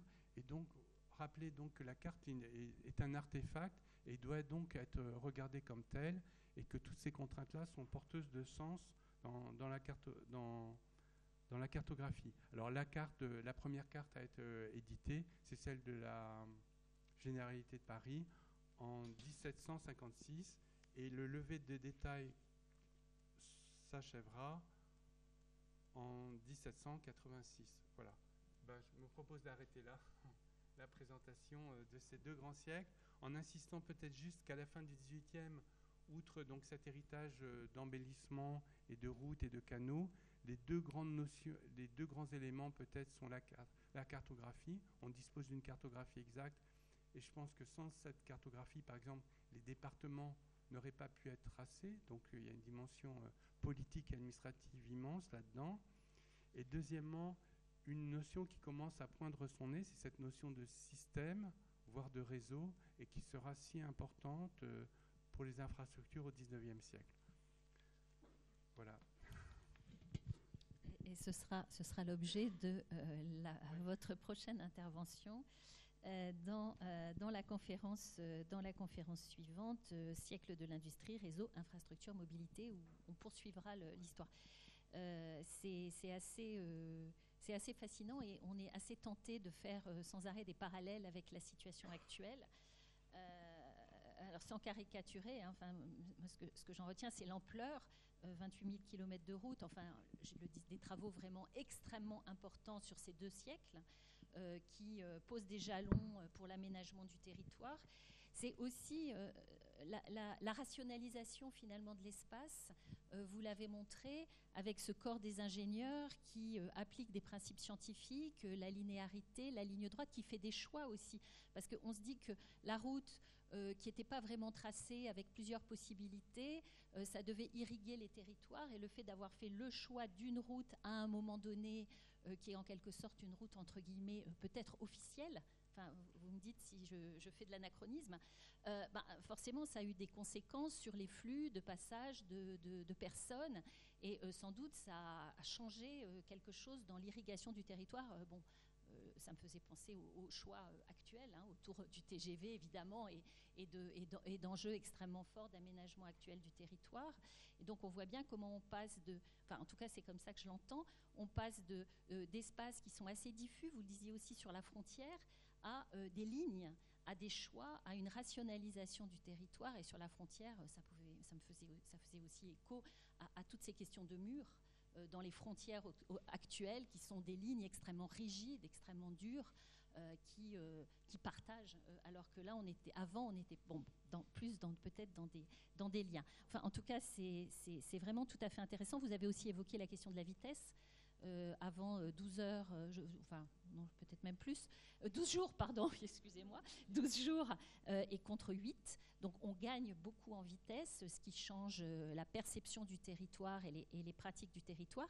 Et puis la question du lien entre le technique, l'administratif et le politique. Alors peut-être une petite question, c'est vraiment intéressant, la, création euh, du corps d'ingénieur des ponts et ces intendants qui sont commissaires des partis, qui composent avec euh, les pouvoirs plus traditionnels. Est-ce qu'on sait quelles étaient les relations entre ces deux, ces deux partis en quelque sorte qui avait la prééminence peut-être euh, entre le pouvoir politique euh, et euh, les ingénieurs? C'est une question qui a du sens. Hein. Je ne suis pas sûr de pouvoir y répondre. Le les intendants existent donc depuis le XVIe siècle. C'est une vieille institution.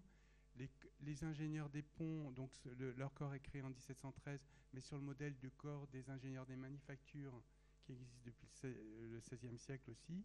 XVIIe siècle, pardon. Donc c'est des institutions qui n'ont pas tout à fait le même âge. Et puis après, entre les deux, euh, il y a une question de... En fait, qui n'est pas clair pour moi, mais ce qui ne le sera jamais, c'est la prééminence entre... Euh, je ne sais pas comment exprimer ça. Euh, tout à l'heure, on a parlé de l'Institut et de sa création lors de des années 60 avec euh, Paul Delouvrier et les villes nouvelles. Bon, je transpose la question pour ne pas vous répondre directement, évidemment. qui a l'idée, le premier des villes nouvelles? Paul Delouvrier ou des urbanistes et que pourrait faire le politique sans avoir des idées conceptuelles ou des rêves utopiques ou des projets d'architecte et d'urbanisme? Donc c'est un petit peu, c'est un petit peu ce que, comme ça que je veux vous répondre. C'est ces deux choses hétérogènes qui se rencontrent, mais euh, si on pense en rapport de, de, force ou de domination, je suis pas sûr qu'on ait la bonne réponse. Euh, voilà. C'est très clair. Euh, il est temps de vous donner la parole. donc, je vous propose une petite règle simple. Vous vous présentez et vous posez votre question, vous faites une remarque, ou voilà. Qu'est-ce qui, on se prend une bonne dizaine de, de, minutes. Euh, qui euh, a envie de souhaite se lancer? Euh, Question, remarque? Oui, Sébastien Merci. Donc Sébastien Chambre de l'Institut Paris Région.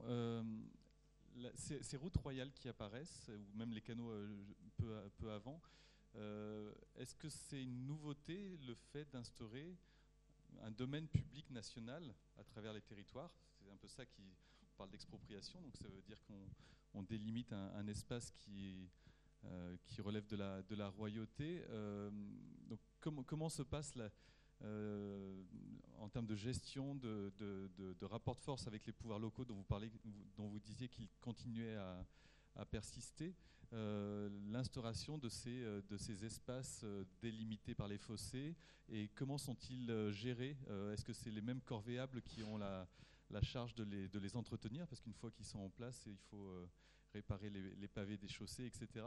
Euh, donc comment se pense l'inscription, cette inscription physique que vous décriviez si bien de, du, du, pouvoir royal qui relie les, les, villes du royaume et, les frontières euh, Comment ça se pense en termes de, voilà, de rapport de force sur, sur, sur place avec, euh, auparavant, j'imagine, de la domanialité qui devait plus relever du, soit des pouvoirs locaux, soit, de, soit des, des partis privés?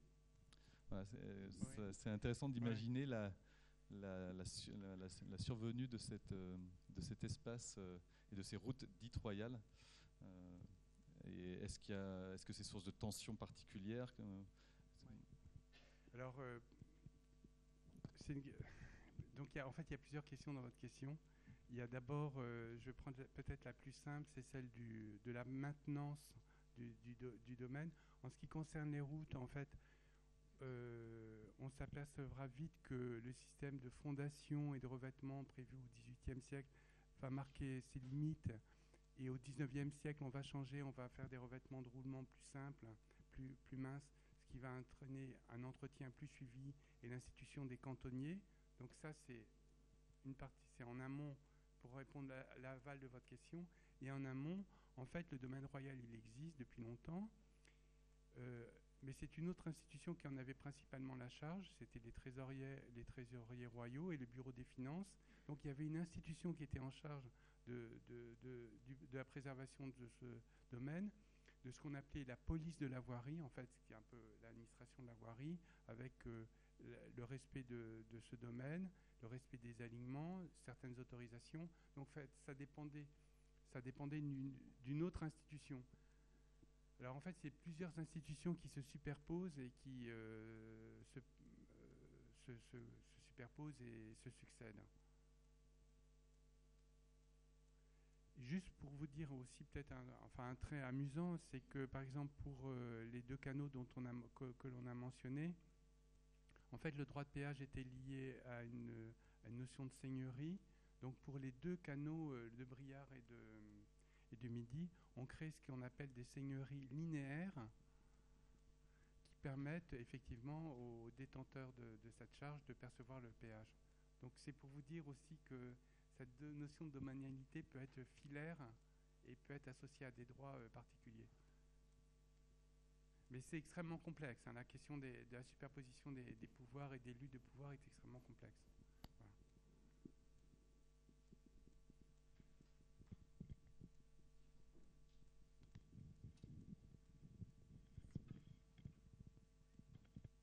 Bonjour, Lucas Spadaro, doctorant donc, euh, à l'Institut Paris Région.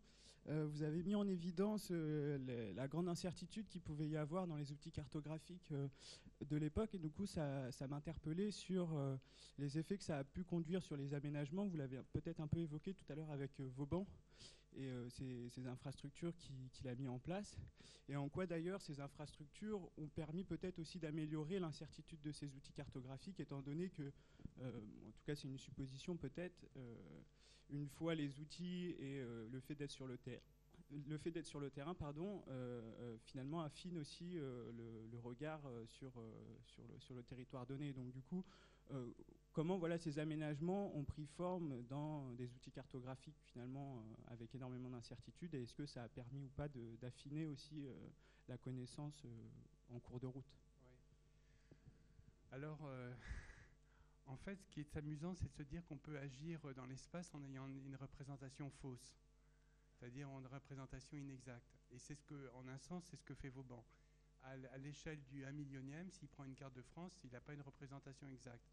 Néanmoins, il peut concevoir l'idée de deux rangées de places fortes, euh, euh, étagées, euh, repérer les villes dont il voudra, qu'il voudra fortifier ou non, etc. Donc, par contre, il ne, s'il s'agit ensuite de concevoir la fortification même de la place et de, concevoir la relation entre cette place et la place voisine qui est censée lui porter secours, donc distante 20 à 30 km, là il a besoin d'une représentation exacte du territoire. Donc en fait, il faut concevoir euh, cette, espèce, d'étagement de, représentation et d'action où on peut s'imaginer avoir une idée juste sur une représentation fausse, si je puis dire, et ensuite, euh, pour avoir un projet juste, là, il faut avoir une représentation exacte. Et du coup, Vauban, lui, s'appuie sur euh, des cartographies militaires levées par des ingénieurs géographes de l'armée, qui, elles, sont exactes. Donc, il, faut concevoir cet enchaînement d'échelles et d'actions. Si je comprends bien, les cartographies, elles étaient faites par plusieurs corps de métiers différents. Alors en fait, la cartographie, grosso modo, il y avait trois, types de, cartographes. Il y avait les ingénieurs géographes qui dépendaient de l'armée, qui dressaient des cartes euh, relatives aux places fortes, aux, champs de bataille aussi. Beaucoup de cartes concernent, les champs de bataille, les sièges, etc. Donc ça, c'est de la cartographie militaire. Il y a, tout aussi, il y a ensuite une seconde famille d'activités cartographiques qui dépend de ce qu'on pourrait appeler les arpenteurs pour les terriers, pour les plans de cadastre, ce qui va donner le cadastre. Donc il y a toute une utilisation civile et administrative de la cartographie. Et puis enfin, il y a ce qu'on appelle les géographes de cabinet, euh, qui, euh, qui font des cartes à plus petite échelle, qui couvrent l'Europe, la France entière, l'Europe, qui, euh, qui souvent, pourquoi cabinet? Parce que souvent, en fait, ils, ils collationnent des documents et ils les regroupent, ils les redessinent en sachant que dans ce cas-là, euh, cette, activité de cartographie s'inscrit dans, une strate de savoir bien particulière, c'est que souvent elle s'accompagne aussi de récits historiques, de recueils de, données, et donc euh, cette, géographie de cabinet est, bien particulière. Mais c'est celle qui euh, nourrit les grandes cartes réalisées en Hollande au XVIe siècle et dont on voit la présence dans la peinture chez Vermeer ou chez tous les peintres hollandais, par exemple. Ces géographes de cabinet, ils sont, qu'est-ce qui les finance? Ils, dépendent de qui? Alors, euh, ça dépend. ça dépend. En France, euh, Catherine de Médicis euh, confie une première carte de France, par exemple, à un ingénieur dénommé Nicolaï, ou Richelieu aussi va mandater des, cartographes. Michel Sanson aussi était un cartographe. Enfin, il y a toute une histoire très riche de la cartographie qu'on ne peut pas résumer comme ça, mais juste dernière petite question, parce qu'on va revenir sur la carto, mais euh, les, ingénieurs des ponts, ils faisaient de la carto aussi? Alors les ingénieurs des ponts lèvent leurs cartes, là, c'est pour ça que j'avais... Euh, ouais, ils lèvent leurs cartes, ils savent lever des cartes, ils savent dessiner, ils savent euh, aquareller, passer au lavis leurs plans. Et les élèves de l'école du bureau des dessinateurs, enfin, alors les membres du bureau des dessinateurs sont envoyés dans les champs, si je puis dire, en été pour participer au relevé des routes. Et c'est en 1747 que ce bureau se voit officiellement chargé d'une tâche pédagogique et c'est pour ça qu'on considère que cette date-là est la date de la naissance de l'école des ponts et chaussées, puisqu'une une mission pédagogique est confiée à cette institution. Et est-ce qu'il y avait autant de, cartes euh, d'aménagement du territoire que de cartes de ville? Ça, ça s'est développé euh, en même temps euh, où il y a une prééminence euh, d'un certain type de hmm. carte sur l'autre? Ben, En fait, grosso modo, euh, des cartes du territoire, il n'y en a pas, si ce n'est ces atlas linéaires, si vous voulez, ces représentations linéaires du territoire. Par contre, les plans de ville sont dressés à l'instigation des intendants. Beaucoup de plans de ville sont dressés alors, euh, pour assurer les alignements, les plans d'alignement, ce qu'on va appeler des plans d'alignement, à l'échelle de ville dans leur intégrité, et non seulement le long de, grandes routes traversières ou d'axes principaux. Donc ça, ça change. Et donc là, il y a une cartographie euh, topographique qui s'étend sur des aires complètes. Ok. Euh, eh bien, écoutez, je vous propose, euh, peut-être parce que le temps tourne, qu'on prenne le temps d'une petite pause d'une dizaine de minutes. Vous gardez vos, questions. On va continuer après la pause avec Jean Attali sur cette question de la cartographie. Donc, il y a du café à l'extérieur. Vous pouvez aussi consulter les, euh, les publications. Voilà, on se retrouve dans, dans une dizaine de minutes. Et merci beaucoup à Marc.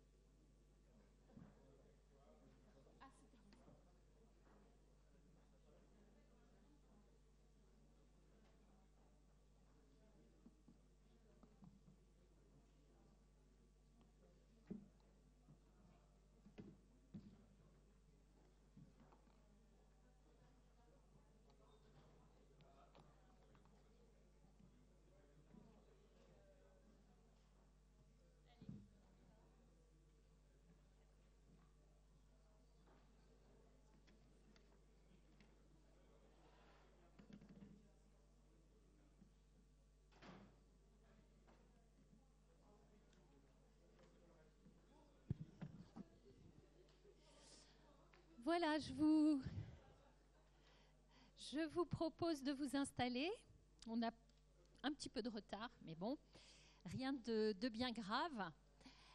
Euh, donc, on va passer à la deuxième intervention et euh, j'accueille euh, à la tribune, si on peut dire, Jean Attali, qui est philosophe de l'architecture et de la ville, qui est professeur émérite à l'École nationale supérieure d'architecture de Paris-Malaquais, auteur de nombreux articles sur l'architecture, euh, sur l'art contemporain et euh, aussi de nombreuses collaborations avec des architectes de renom.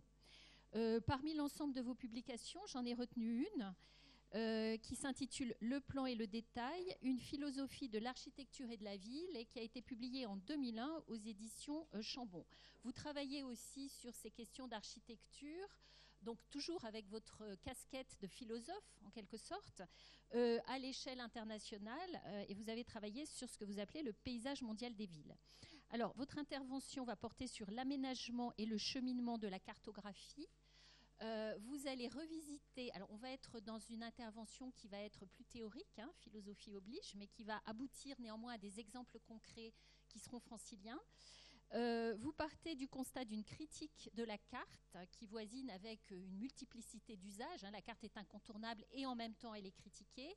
Et donc euh, vous allez vous interroger en vous appuyant sur les travaux de Paola Vigano et de Bernardo Secchi sur la ville diffuse, sur un certain nombre de notions, de concepts comme celui d'isotropie, en interrogeant le lien, alors je vais le dire avec mes mots, entre le territoire, la, représentation et la carte dont vous dites que c'est une figure projetée.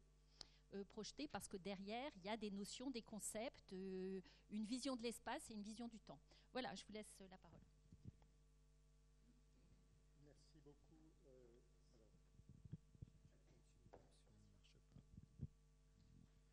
Euh, merci Brigitte de cette présentation. Alors, justement, pour ne pas effrayé euh, par euh, des considérations euh, trop, trop particulées sur le plan théorique, j'ai en fait préparé mon intervention à partir de deux séries d'images que je vais donc projeter et que je vais commenter. il s'agit de alors, je vais, parler euh, de la région parisienne, puisque notre association avec euh, l'Institut Paris Région nous y encourage très directement. Et je vais euh, articuler mon propos à partir de l'une des contributions de la consultation internationale dite du Grand Paris de l'agglomération parisienne, qui date d'il y a un petit peu plus de dix ans, puisqu'elle avait été engagée en 2008 et que ces résultats avaient été exposés et publiés il y a tout juste dix ans, en 2009. Je ne vais pas parler de l'ensemble de cette consultation, j'ai choisi de parler de l'une des contributions, celle présentée par euh, euh, Bernardo Secchi et Paola Vigano et leur équipe euh, dans leur studio qui à l'époque s'appelait Studio 09. Pourquoi avoir choisi euh, cette euh, contribution-là en particulier, parce que la cartographie qui a été élaborée à ce moment-là, qui a été poursuivie depuis à travers différentes publications, et je crois d'un très grand intérêt pour toutes les questions que nous abordons ce matin. Euh, je suis un tout petit peu embarrassé parce que je vous ai parlé de deux séries d'images. Mon propos s'articule, lui, en trois parties. Donc je vais essayer euh, d'articuler à la fois ce, triptyque et ce diptyque euh, pour m'expliquer sur mon sujet.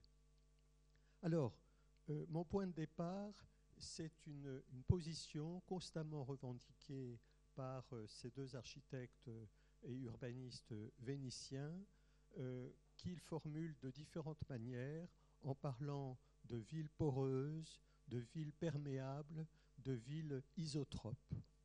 Il faut euh, se souvenir que ils ont repris très tôt, dès 1990, un concept qui avait été forgé par un autre auteur italien, Indovina, qui est le concept de città diffusa, la ville diffuse.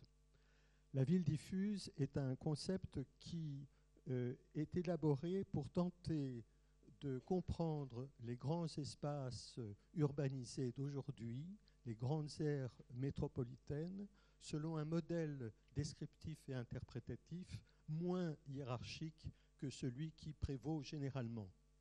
Lorsque l'on parle d'une métropole, en général, on parle d'un foyer urbain euh, central, euh, assis d'ailleurs sur euh, un socle historique ancien, et on observe la dilatation de cet espace urbanisé dans le territoire alentour. Alors le point de départ de Secchi et Vigano est très simple, c'est de dire par exemple, lorsque on peut passer sa vie en Vénétie, dans le Veneto, et ne jamais aller à Venise. C'est-à-dire que euh, l'existence euh, de chacun au sein de l'ère métropolitaine ne subit pas nécessairement l'attraction du centre. Et donc ils ont élaboré des, modèles de description et d'interprétation de la vie urbaine dans ces grands territoires urbanisés qui essayent de desserrer cette euh, attraction euh, par le centre. Lorsque euh, Bernardo Secchi et Paola Vigano contribuent à cette consultation de 2008-2009, ils regardent l'ensemble du territoire francilien et de façon un peu plus restreinte le territoire de l'agglomération, dit de l'agglomération parisienne. Je, recours à des précautions de langage parce que vous savez à quel point les hésitations se multiplient, y compris dans leur traduction euh, euh, administrative, juridique et politique, pour savoir jusqu'où s'étend en réalité le territoire parisien. Euh, j'avais l'habitude, moi, de, lorsque je m'adressais à mes étudiants, de leur dire nous allons parler d'une ville qui est 30 fois grande comme Paris et qui est Paris. J'avais donc l'idée d'un territoire de 3000 euh, km correspondant au quart du territoire de l'île de France. En réalité, dans les politiques d'aménagement euh, auxquelles on assiste aujourd'hui, on est plutôt sur une configuration plus restreinte hein, qui correspond grosso modo à l'ancien département de la Seine ou à la première couronne des départements limitrophes de Paris tels qu'ils ont été dessinés dans le plan des Louvriers auquel on faisait allusion tout à l'heure en 1964-65. Donc cette question nous n'est intéressante que parce qu'elle met en question l'idée même de périmètre, hein, d'un périmètre pertinent pour euh, la description d'un vaste territoire urbanisé. La question qui se pose aujourd'hui, elle était tout à fait euh, formulée euh, en d'autres termes, ce qui intéresse les observateurs ou les planificateurs, s'il en existe encore, ou les aménageurs de ces grands territoires urbanisés, c'est plutôt des états du territoire qui sont des territoires mixtes. Hein. C'est-à-dire qu'il ne s'agit plus d'opposer un paysage urbain un paysage rural, mais de comprendre l'ensemble euh, des configurations de territoires qui sont largement urbanisés, certes, mais qui en même temps côtoient euh, des paysages ruraux. Je vais en donner un exemple francilien tout à fait euh, fameux. Alors, l'intervention que je vous propose ce matin, elle porte sur un corpus de cartes, celles qui ont été dessinées par euh, l'équipe d'architectes réunis autour de Bernardo Secchi et Paola Vigano. Et puis je montrerai ensuite une deuxième série de cartes. J'ai puisé largement dans euh, le corpus cartographique de euh, l'Institut Paris Région et notamment dans les cartes interactives de Cartovise qui offrent une ressource absolument exceptionnelle en matière de compréhension de l'occupation des sols, mais je laisserai évidemment Muriel Adam euh, nous en parler avec euh, précision. Alors, pour, et avant de revenir à la région parisienne, je voudrais évoquer ce qui, à mes yeux, est la situation princeps qui a inspiré les travaux des deux architectes urbanistes vénitiens, à savoir précisément le territoire de la Vénétie. C'est un territoire de plaine, c'est un territoire qui est abondamment euh, irrigué et drainé, euh, c'est un territoire euh, diffus dont on a ici une image assez caractéristique, et c'est un paysage qui, en dépit de, ce caractère diffus, a fait l'objet d'un aménagement rationalisé, comme on le devine sur cette vue de Cassola, donc qui se trouve euh, au sud de la Vénétie. Euh, Paola Vigano insiste notamment dans ses livres sur le fait que euh, le territoire diffus n'a pas manqué de faire l'objet d'aménagements inspirés par des modèles rationnels. Elle pense évidemment à la centuriation romaine, elle pense euh, aux grands établissements monastiques du Moyen Âge, elle pense aux grands aménagements de la période fasciste. Bref, la carte des territoires diffus euh, qu'ils décrivent euh, n'a rien de sauvage, hein. c'est un, territoire qui a fait l'objet de mesures. Et donc la question que je, pose ce matin, c'est la question des, concepts inspirateurs d'une certaine vision du territoire et d'une certaine écriture cartographique. Un mot euh, sur ce que j'appelle l'écriture cartographique. La carte est un objet mixte. La carte euh, représente par euh, des moyens analogiques, par exemple une topographie, mais en même temps, la carte recourt à des moyens symboliques, ne serait-ce qu'à travers la toponymie. Et donc, intellectuellement, c'est un objet complexe hein, qui euh, euh, appartient à la fois euh, au registre iconographique de l'image, si l'on veut, et d'autre part au registre symbolique de la langue et de ses différents instruments de codification. L'autre aspect qu'il faut garder à l'esprit au sujet de la carte, c'est le fait qu'elle est à la fois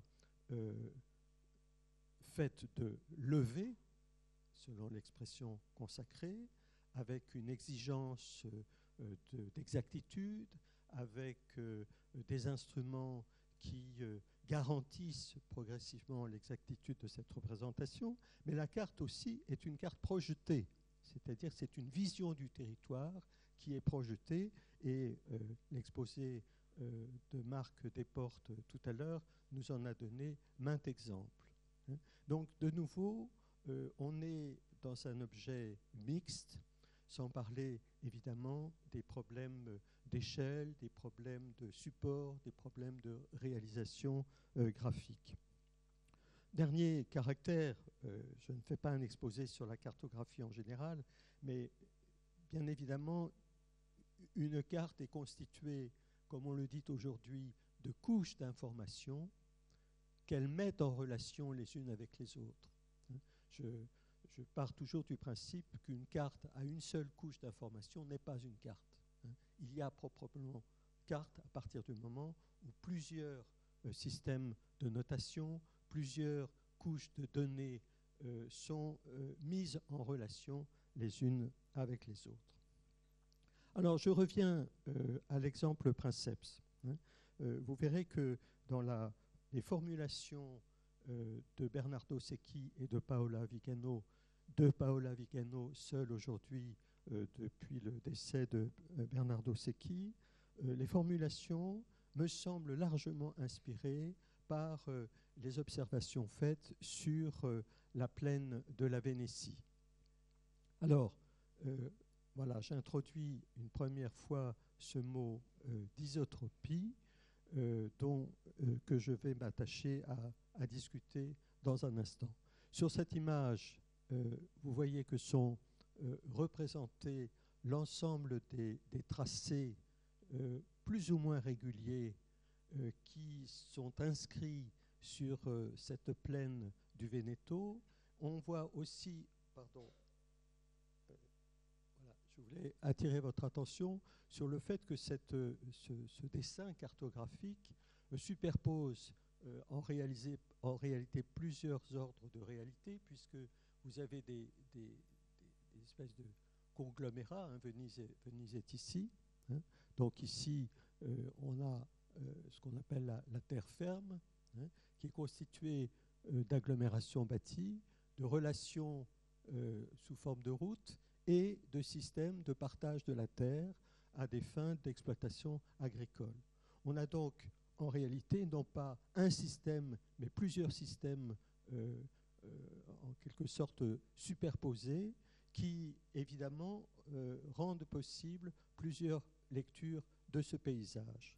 Dans le travail de, des Vénitiens, euh, les deux caractéristiques fondamentales du territoire qui sont l'objet de leur description, c'est euh, d'une part euh, les voies et d'autre part les cours d'eau, comme on le voit ici sur cette carte qui est élaborée à partir du même cadre hein, et qui met en évidence l'ensemble du système hydrographique de cette plaine de la Vénétie. Euh, après le décès de Bernardo Secchi, euh, Paola Vigano a publié un livre absolument remarquable qui s'appelle Water and Asphalt, hein, qui dit bien en deux mots hein, la ressource fondamentale de ce travail de représentation cartographique et euh, de projet assis sur la considération de l'eau d'abord et sur la considération des voies tracées sur le sol ensuite. Un autre territoire qui a été beaucoup euh, exploré par eux, c'est le territoire euh, de la Flandre maritime, en Belgique et dans le sud des Pays-Bas, comme on le voit ici sur ce document très beau. Euh, à la différence de ce que je montrais précédemment sur Venise, on voit que l'attention s'est portée beaucoup sur les couloirs écologiques, expression qu'ils utilisent volontiers, sur euh, les, milieux euh, euh, écologiques abritant la biodiversité. Hein, c'est, représenté par des oiseaux autour de ces grands couloirs verts qui longent les, les, voies d'eau. Hein. Alors, j'insiste là-dessus parce que dans l'histoire de la, de la cartographie, on lit beaucoup de choses sur euh, la représentation du relief. Hein. la, cartographie géographique est une cartographie qui s'est attachée à représenter de manière convenable euh, le relief. Si je prends par exemple un, auteur que j'admire beaucoup, qui est le général Berthaud, qui euh, publie au début du XXe siècle de très gros ouvrages de topologie, eh bien, l'essentiel du corpus cartographique qu'il décrit et qu'il explique est un corpus qui porte sur la représentation des hauts reliefs, ceux de la montagne. Avec euh, Secchi et Vigano, euh, c'est le paysage de plaine qui retient le plus euh, l'attention. Et donc, au moment où ils vont aborder le paysage francilien, ils vont évidemment conserver cette attention au système hydrographique de Paris, et ils vont prendre évidemment en compte euh, le relief parisien, à savoir euh, les plateaux qui entourent euh, le cœur de Paris. Alors, je vais faire défiler quelques, quelques images qui sont issues pour la plupart de, de l'ouvrage La ville poreuse qui est publié à la suite de la consultation euh, du Grand Paris, de l'agglomération parisienne. Et vous voyez que euh, le plus remarquable est le soin attaché à euh, une écriture cartographique qui n'est pas attachée d'abord à la représentation exacte ni du relief, ni de l'ensemble des données statistiques disponibles, mais qui est destinée à, proposer une image euh, qui, qui, est directement inspirée de cette idée de porosité du territoire, euh, d'isotropie du territoire. Alors quand il parle de porosité, c'est pour dénoncer le fait que euh, le territoire urbanisé euh, d'Île-de-France et le territoire urbanisé de Paris est un, territoire fragmenté, compartimenté, à l'intérieur duquel euh, on passe difficilement d'une zone à l'autre. Hein, L'extrême polarité du territoire parisien autour du centre de Paris fait que la circulation d'un lieu de la périphérie à un autre fait difficulté. Et on sait que euh, cette, euh, cette vision du territoire a été reprise par les aménageurs aujourd'hui, puisque le projet du Grand Paris Express est précisément un projet qui instaure des relations hors centre de Paris euh, entre les différentes villes de l'approche banlieue. Autre exemple, alors je vais vous en montrer euh, euh, quelques-unes comme ça. Autre exemple intéressant, euh, c'est ces tentatives pour donner à, comprendre justement cette réalité du relief parisien, puisque se trouve superposé ici sur un fond de carte qui est un fond de carte topographique, hein, avec une représentation au moins partielle des courbes de niveau, un ensemble de coupes topographiques que vous voyez ici disposées pardon, que vous voyez disposé euh, verticalement. Hein. C'est un artifice euh, graphique comme euh, les architectes et les étudiants en architecture les affectionnent et je trouve que c'est une manière d'enrichir considérablement notre usage de la carte et notre compréhension des territoires. Hein. Alors vous avez compris, tout ce qui est représenté en rouge, c'est l'eau. ce qui est représenté en noir, ce sont des coupes euh, topographiques hein, sur les différentes euh, lignes de coupe qui sont disposées du nord au sud, euh, à l'ouest et à l'est de Paris. Alors, je ne vais pas entrer dans le détail de cette image, d'ailleurs peu lisible sur ma diapositive. Ce qui est représenté ici à gauche, ce sont les plateaux en noir. Hein, vous voyez que le Paris, euh, au bord de la Seine, se trouve euh, au centre d'un bassin qui est comme cerné par un ensemble de plateaux et sont positionnés sur cette carte en rouge les grands ensembles, l'ensemble des grandes zones d'habitation collective du pourtour parisien. Et donc, l'idée ici est de mettre en relation une situation topographique et un certain type d'occupation du sol par euh, l'urbanisation. Alors, euh, le, là, je suis en, adhésion euh, totale avec la proposition de Seki Vigano. J'extrais de l'une de, de, leurs publications cette recommandation suivre les eaux, monter sur les plateaux, descendre les coteaux, traverser les espaces ouverts, notion éminemment euh, italienne, nous oblige non seulement à l'arpentage des parties du territoire parisien trop souvent oubliées par la réflexion sur le devenir de la métropole, mais construit aussi un point de vue différent sur des thèmes d'urbanisme plus traditionnels.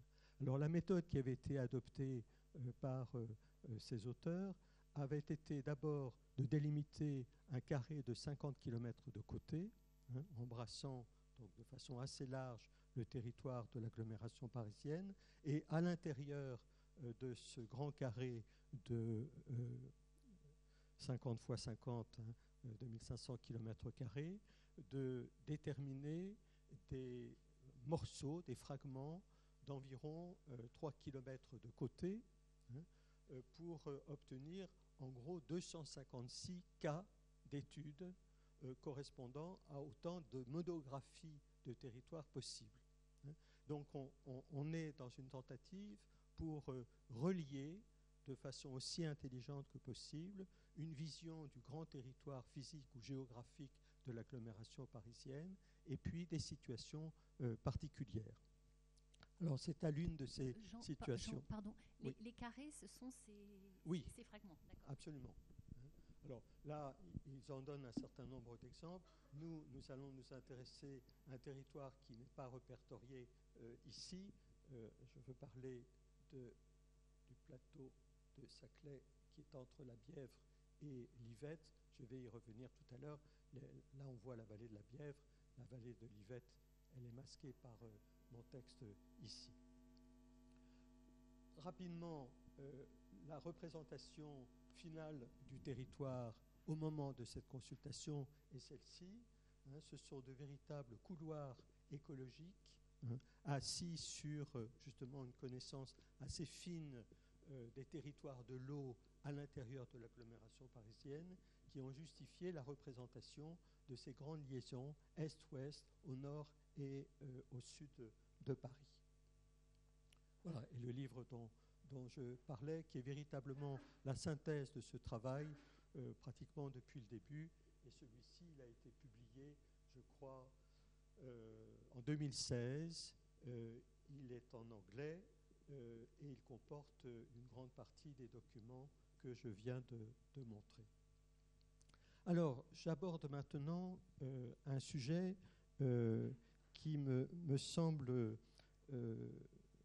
indispensable d'aborder euh, pour comprendre euh, la chose suivante. Certes, une carte est dessinée, euh, certes, une carte est un instrument pour l'interprétation d'un territoire, mais il ne faut jamais oublier que cette interprétation, elle est forgée à partir de concepts qui sont eux-mêmes formulés ou maintenus dans l'implicite. Avec euh, Bernardo Secchi et Paola Vicano, euh, le concept le plus fréquemment employé est le concept d'isotropie. Alors, je voudrais euh, m'arrêter un instant sur cette question. Je cite nos auteurs. Une métropole socialement intégrée est une métropole sans barrière physique, monétaire ou imaginaire qui la compartimente, une métropole sans enclave, poreuse, perméable, isotrope. L'isotropie, figure par excellence de la démocratie, est la figure qui s'oppose à l'organisation pyramidale et hiérarchisée de la métropole radiocentrique. Localement, elle s'oppose aussi à la métropole multipolaire où chaque pôle peut générer sa propre périphérie. L'isotropie est évidemment un état idéal auquel on peut tendre, elle n'agit pas de la même manière à toutes les échelles. Je poursuis. L'obstacle majeur à la représentation d'une métropole isotrope est la difficulté de sortir d'un imaginaire pour lequel l'ordre, dans tous les domaines, coïncide avec la hiérarchie. Hiérarchie des espaces verts, des cours d'eau, des infrastructures de la mobilité, des lieux centraux et de la sociabilité. Une idée qui a une origine métaphysique et qui devient opérationnelle à la faveur de la lente construction des États nationaux avec leur centre du pouvoir, leur bureaucratie et leurs frontières. Vous voyez que euh, ces affirmations sont tout à fait dans le prolongement de ce que Marc euh, Desportes euh, décrivait tout à l'heure. Donc la question qui est posée est la suivante, existe-t-il une alternative à cette vision centralisée et hiérarchisée des grands territoires urbanisés? Et le, sujet de ma propre réflexion et de mon interrogation provient du fait que nos auteurs opposent hiérarchie et isotropie, ce qui me semble conceptuellement euh, incorrect, car hiérarchie ne s'oppose pas à isotropie, hiérarchie, je l'opposerai à vicinalité, c'est-à-dire un système d'association, de, connexion, de combinaison avec euh, des voisins, fussent-ils proches ou lointains, loin euh, de ces lignes de commandement que désigne la hiérarchie aussi bien militaire que politique et administrative. Tandis que l'isotropie, elle, ne s'oppose pas à la hiérarchie, elle s'oppose à l'anisotropie. Alors c'est de ça que j'aimerais euh, parler un petit peu. Oui? Alors, euh, je reprends ici euh, la définition extraite de Water and Asphalt. Dans un corps isotrope, par exemple un réseau isotrope, il n'y a pas de direction privilégiée. Chaque nœud est également connecté à chacun des autres nœuds. Toute intersection qui coupe le plan divise celui-ci en deux parties spéculaires. Un corps isotrope infini ou un réseau n'a ni centre ni périphérie. Euh, certainement, euh, nos auteurs euh, pensent à ce qui a longtemps été considéré comme le modèle d'un territoire planifié, le modèle américain, le modèle de la grille américaine, qu'on peut parfaitement décrire comme un système isotrope, encore que l'histoire récente montre que cette fameuse grille urbaine américaine est terriblement euh, altérée. Euh, Albert Pope, euh, professeur à Rice University, a admirablement montré comment cette maille de la trame était filée, hein, comme la maille d'un bas, et que ce système isotrope se dégradait en un système qui multipliait les poches, les alvéoles, les, impasses. Et donc cette isotropie idéale se, dégrade au contraire, ou semble se dégrader, dans un système euh, totalement euh, opposé. Alors, bien sûr, euh, nos auteurs défendent l'idée d'isotropie au sens où l'isotropie assurerait une distribution égale des facilités urbaines et des conditions d'accessibilité sur un grand territoire. Hein, c'est ça, c'est ça leur préoccupation majeure. Hein. Comment surmonter la profonde inégalité sociale de situation dans le territoire parisien, sinon en assurant une meilleure accessibilité en tout point de ce territoire aux équipements de la ville. Hein, c'est ça, ça, le but. Eh bien, euh, il me semble que c'est une vision, certes inspirée euh, par euh, des principes authentiquement démocratiques, mais qui pêche par un excès d'idéalisation et par un, un, effacement progressif des conditions réelles dans lesquelles vivent les territoires. Alors, j'oppose à isotropie la notion d'anisotropie dont euh, j'emprunte ici euh, la définition au site Futura Science, se dit d'un corps dont les propriétés varient selon les directions, par exemple en optique cristalline, dans un cristal anisotrope ou biréfringent, la vitesse de la lumière est fonction de sa direction de propagation. Les milieux anisotropes, euh, on les connaît notamment en raison des, de la science extraordinaire qui est la cristallographie, qui a connu des prolongements euh, magnifiques en spectrographie dans euh, toutes sortes de disciplines euh, physiques, minéralogiques, astronomiques, etc. L'idée, c'est que un cristal, si je prends cet exemple, est un, un système régulier fait de l'empilement de couches d'atomes régulières mais ces plans présentent des propriétés qui varient avec leur direction. Hein. Les propriétés mécaniques, optiques, électriques d'un cristal varient avec l'orientation de ces plans. Et il me semble que cette idée d'anisotropie est une idée extraordinairement féconde dès lors qu'on s'attache à comprendre un territoire réel qui est justement fait euh, d'une multitude de plans, non seulement un territoire est assujetti à ces grands vecteurs naturels que sont la gravité et puis euh, la course euh, du Soleil, mais le relief lui-même, la topographie elle-même, l'hydrographie elle-même justifie une description en termes de plans diversement orientés, support de propriétés différentes. Et il me semble que le travail auquel on devrait s'attacher, c'est un travail qui, qui s'efforcerait de comprendre les différentes propriétés euh, d'habitation, de qualité d'habitation, de qualité de circulation, de qualité d'accès aux ressources par rapport à cette euh, configuration euh, des territoires. alors, tenter de comprendre l'anisotropie des territoires plutôt que de projeter sur eux le modèle idéal du réseau, du réseau isotrope. Hein.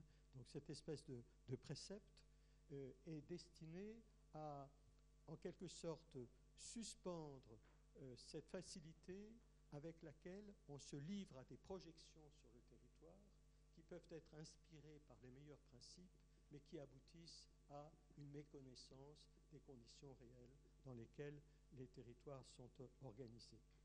Que révèle donc au sujet des structures intimes de la ville et des territoires la variabilité de leurs propriétés d'après leur direction et leur vecteur de traversée? Je vais accélérer. Alors, euh, je, suis parti de l'exemple princeps la plaine euh, de Venise, qui a inspiré très largement le travail de Bernardo Secchi et de Paola Vigano. Euh, si je devais moi-même revendiquer un exemple princeps, ce serait celui du plateau de Saclay. Pourquoi? Parce que ce territoire est à la fois un territoire physique très particulier, topographique très particulier. C'est ce plateau euh, dressé en quelque sorte au-dessus euh, des vallées de euh, l'Yvette au sud et de la Bièvre au nord. Hein. Donc on, a ce, couloir d'urbanisation qui correspond en réalité au tracé de l'ancienne euh, ligne de la vallée de Chevreuse, hein, qui est une des branches du RERB aujourd'hui. Et vous avez euh, au nord, euh, on ne le voit pas ici parce que mon cadrage est trop étroit, la vallée de la Bièvre. Alors, pourquoi je m'intéresse à ce territoire? Pas simplement, évidemment, à cause de sa topographie, mais parce qu'on voit que l'urbanisation s'est faite sur le coteau orienté vers le sud. Donc les meilleures expositions ont justifié l'installation d'une ville dense sur ce coteau. Le plateau central, comme on sait, est plateau agricole et euh, on a sanctuarisé ce territoire euh, puisque la loi de 2010, si je ne me trompe, euh, consacre 4500 hectares à l'ensemble formé par les terres agricoles d'une part et les forêts de l'autre. À peu près 2500 hectares sont réservés de manière exclusive à l'agriculture. Hein. Il y a donc là une, vision très volontaire de la vocation de ce paysage proche de Paris. Vous avez euh, au-dessus, sur la pente la plus, marquée du territoire. Jean, Jean, le micro, s'il vous plaît. Euh, est-ce que vous pouvez parler dans le micro pour l'enregistrement? Merci. Voilà. Et je, me suis euh, toujours étonné de la persistance de ce projet conduit par les autorités de l'État qui consiste à occuper le bord du plateau. De. Alors, l'image que je vous montre, elle est extraite du plan de Michel Desvignes qui a remporté la, compétition sur l'aménagement du plateau de, Saclay. On a en réalité ici une partie euh, du plateau. Vous avez ici euh, l'ensemble du périmètre consacré au CEA. Hein. Donc euh, la vocation scientifique et technique de ce plateau est déjà ancienne. Hein. Elle, remonte aux toutes premières années qui ont suivi la Seconde Guerre mondiale. Et cette vocation a été confirmée par l'installation de l'école polytechnique au début des années 70 et puis par l'installation plus récente de plusieurs grands, plusieurs grands établissements.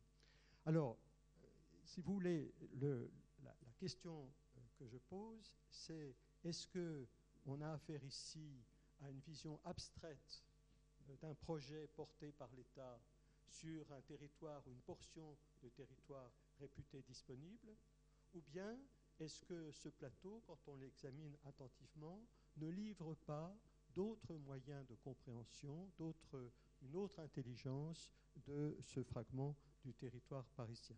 Alors je peux faire euh, défiler un certain nombre de, cartes. Euh, voilà, euh, des fonds de cartes disponibles sur le site de l'Institut Paris Région est extrêmement intéressant puisque vous avez des fonds de cartes d'une part de différentes époques et vous avez des feuilles thématiques comme par exemple ici celle qui représente le relief dont je parlais à l'instant, ou bien euh, les dispositions parcellaires ou cadastrales, ou bien euh, le système de l'eau, ou bien euh,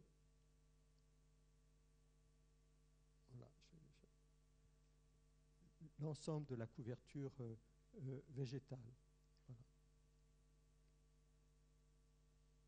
Alors, je vais terminer par cette troisième mais courte partie pour euh, essayer de, donner tout son sens à cette notion euh, d'anisotropie que j'oppose euh, à la notion d'isotropie. Alors vous avez compris que la, manière dont je pose la question ce matin consiste à surmonter cette opposition simplificatrice entre hiérarchie et isotropie pour mettre en jeu deux couples de notions, hiérarchie, vicinalité d'un côté et isotropie, anisotropie de l'autre. Alors, je disais donc que, euh, l'isotropie ne s'oppose pas à hiérarchie mais à anisotropie. La hiérarchie s'oppose moins à l'isotropie qu'à la vicinalité, comme l'axe vertical des fonctions métropolitaines s'oppose à l'axe horizontal des relations de voisinage, celles-ci ne se limitant pas aux relations de proximité spatiale, mais s'étendant à ces autres proximités auxquelles nous ont accoutumé l'usage des réseaux sociaux.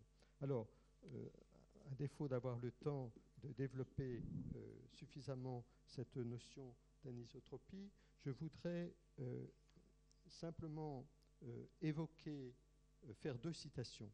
La première que j'emprunte au général Berthaud, que je mentionnais tout à l'heure, qui écrit ceci dès 1912 dans son bel ouvrage Connaissance du terrain et lecture des cartes, la chose suivante.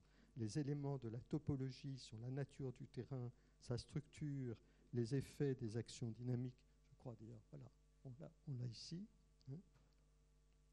Donc, une invitation de la part de ce, euh, non seulement de cet historien de la géographie, mais de cet euh, instructeur euh, tacticien, cette invitation à, regarder de très près la morphologie du territoire et donc à interroger la forme du territoire hein, et non pas simplement à interpréter l'ensemble des recueils de données statistiques dont il, il est l'objet.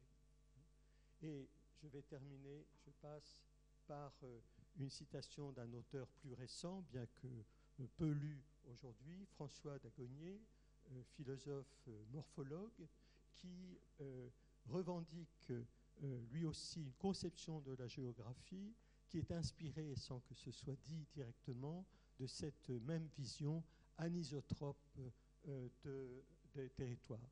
Nous mettons en évidence la création d'une néo-géographie expérimentale et sérielle non plus celle qui pathétise les lieux, les paysages, ni celle qui les décrit seulement, stérilement, la plate monographie d'un observateur voyageur.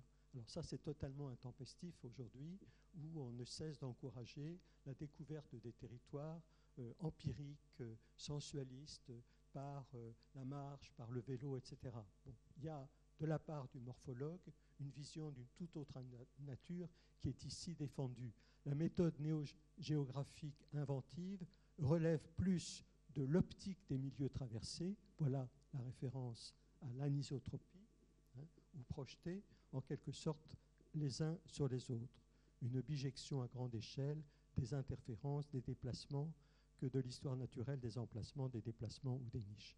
Alors c'est cette idée euh, d'optique des milieux traversés ou d'optique des paysages traversés qui m'intéresse beaucoup. C'est celle qui est formulée en termes d'anisotropie.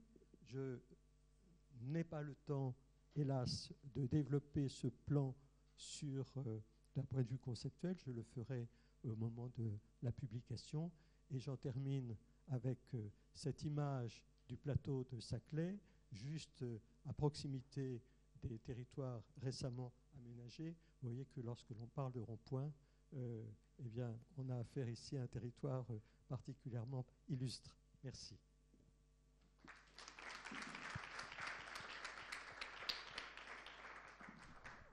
Merci beaucoup.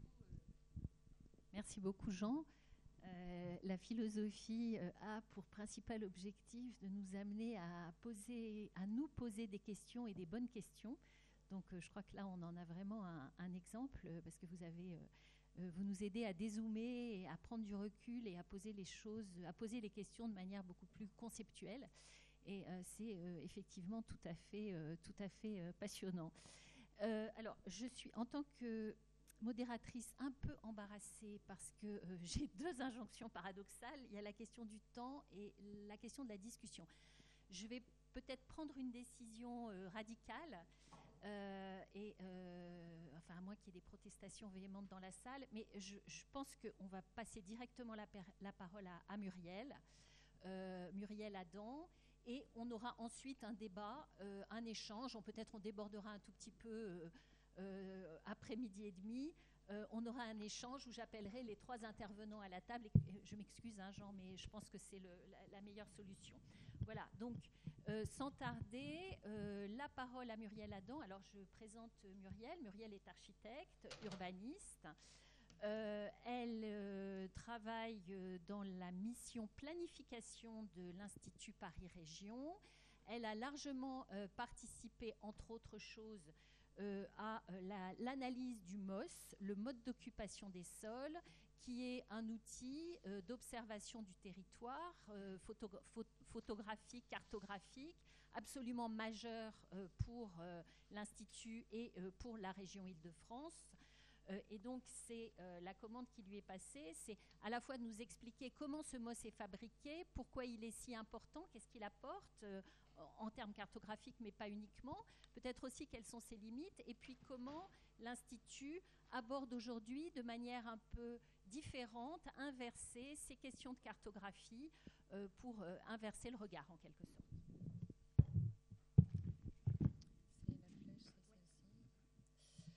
Bonjour à tous. Oui, je suis architecte et je suis extrêmement sensible à toutes les images que nous avons vues de l'équipe euh, Vigano-Secchi évidemment extrêmement esthétique.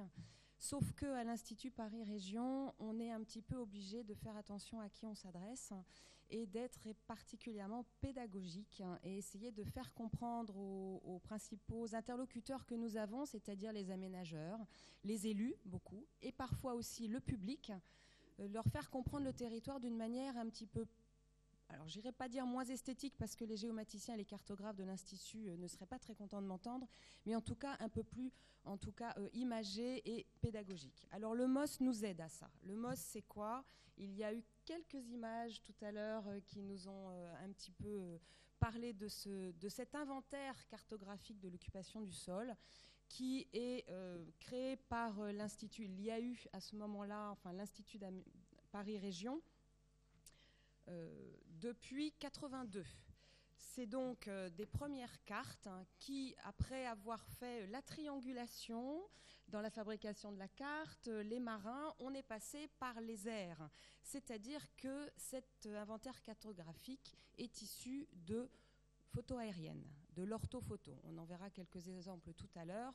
En tout cas, c'est un travail de longue haleine qui prend à peu près un an parce qu'il faut survoler l'ensemble des 12 000 mètres carrés de la région Île-de-France kilomètres carrés de la région Île-de-France, de euh, les assembler, de ensuite les faire vérifier, là pour le coup humainement, par des gens qui sont avec des lunettes, qui regardent des heures et des heures ces photos aériennes et qui vont vérifier. Qui vont vérifier quoi?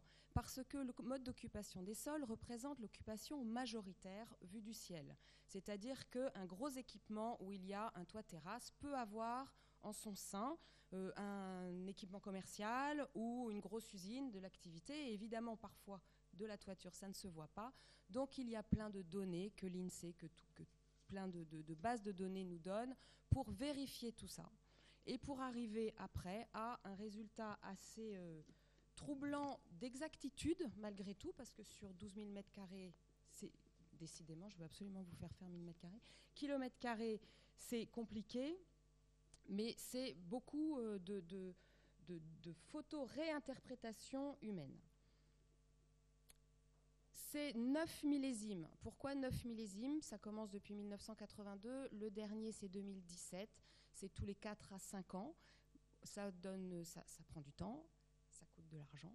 Donc on ne fait pas ça évidemment tous les ans, mais on le verra plus tard. C'est un gros avantage malgré tout cette périodicité, c'est que ça nous permet, nous, en tant qu'institut d'urbanisme, de proposer à nos interlocuteurs une, une progression dans le temps, c'est-à-dire des, on nous demande beaucoup notre territoire. en 1982, c'était quoi? Maintenant, c'est quoi? Dans tous les documents d'urbanisme locaux, les schémas de cohérence territoriale ou les PLU, les plans locaux d'urbanisme, il y a maintenant l'obligation de donner une occupation du sol depuis 10 ans. C'est un outil remarquable pour ça, qui nous donne vraiment des, des informations très, très intéressantes. Ça ressemble à quoi?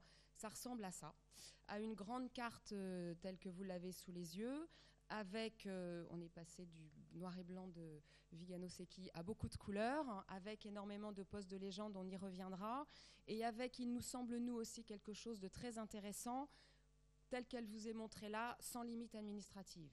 Parce que l'aménagement aussi, toute cette échelle-là de, de découpage hein, des, espaces naturels, des espaces forestiers, etc., parfois dépasse les limites administratives, même si nos interlocuteurs, les élus, sont très attachés aux frontières hein, communales ou intercommunales. Il nous semble aussi important de présenter des cartes parfois qui n'ont pas ces limites administratives et sur lesquelles il y a une objectivité malgré tout de l'existant. C'est un, on arrive à avoir un langage, un langage commun comme ça avec nos interlocuteurs, une base sur laquelle ensuite on peut faire de la projection, de la planification. C'est une base de données très très importante euh, qui est présentée sous forme de postes. Alors on parlait de la légende tout à l'heure. La légende du MOS, elle va de ou de 11 postes à 81 postes. C'est-à-dire qu'elle présente les espaces naturels, donc les espaces agricoles, les espaces forestiers, les espaces en eau, mais aussi tout ce qui tourne autour de l'habitat, du construit. Et dans le construit, il y a l'habitat, l'activité, les équipements. Et plus vous rentrez dans ce système de poupées russes, vous, vous en pouvez arriver avec un premier poste d'habitat. Ensuite, vous creusez un petit peu, on va vous dire que c'est du collectif ou de l'individuel. Vous creusez encore un petit peu, on va vous dire que là, on va retrouver de la forme urbaine avec de l'habitat collectif discontinu, les bars, les tours, du continu haut, l'Haussmann, du continu bas, pour l'habitat individuel par exemple, ou le rural, ou enfin toutes sortes d'architectures et de formes urbaines qui constituent l'ensemble de la région Île-de-France et qu'on retrouve dans ce système de poupées russes.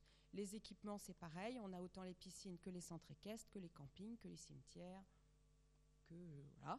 Et euh, en activité, on a euh, également euh, toute la diversité de, formes, les boîtes à chaussures, les, entrepôts logistiques, les usines, etc. Donc c'est tout cette, euh, euh, cocarde, cette ronde-là que vous avez qui nous donne les 81 postes qui sont disponibles pour euh, réaliser l'ensemble de ces cartes.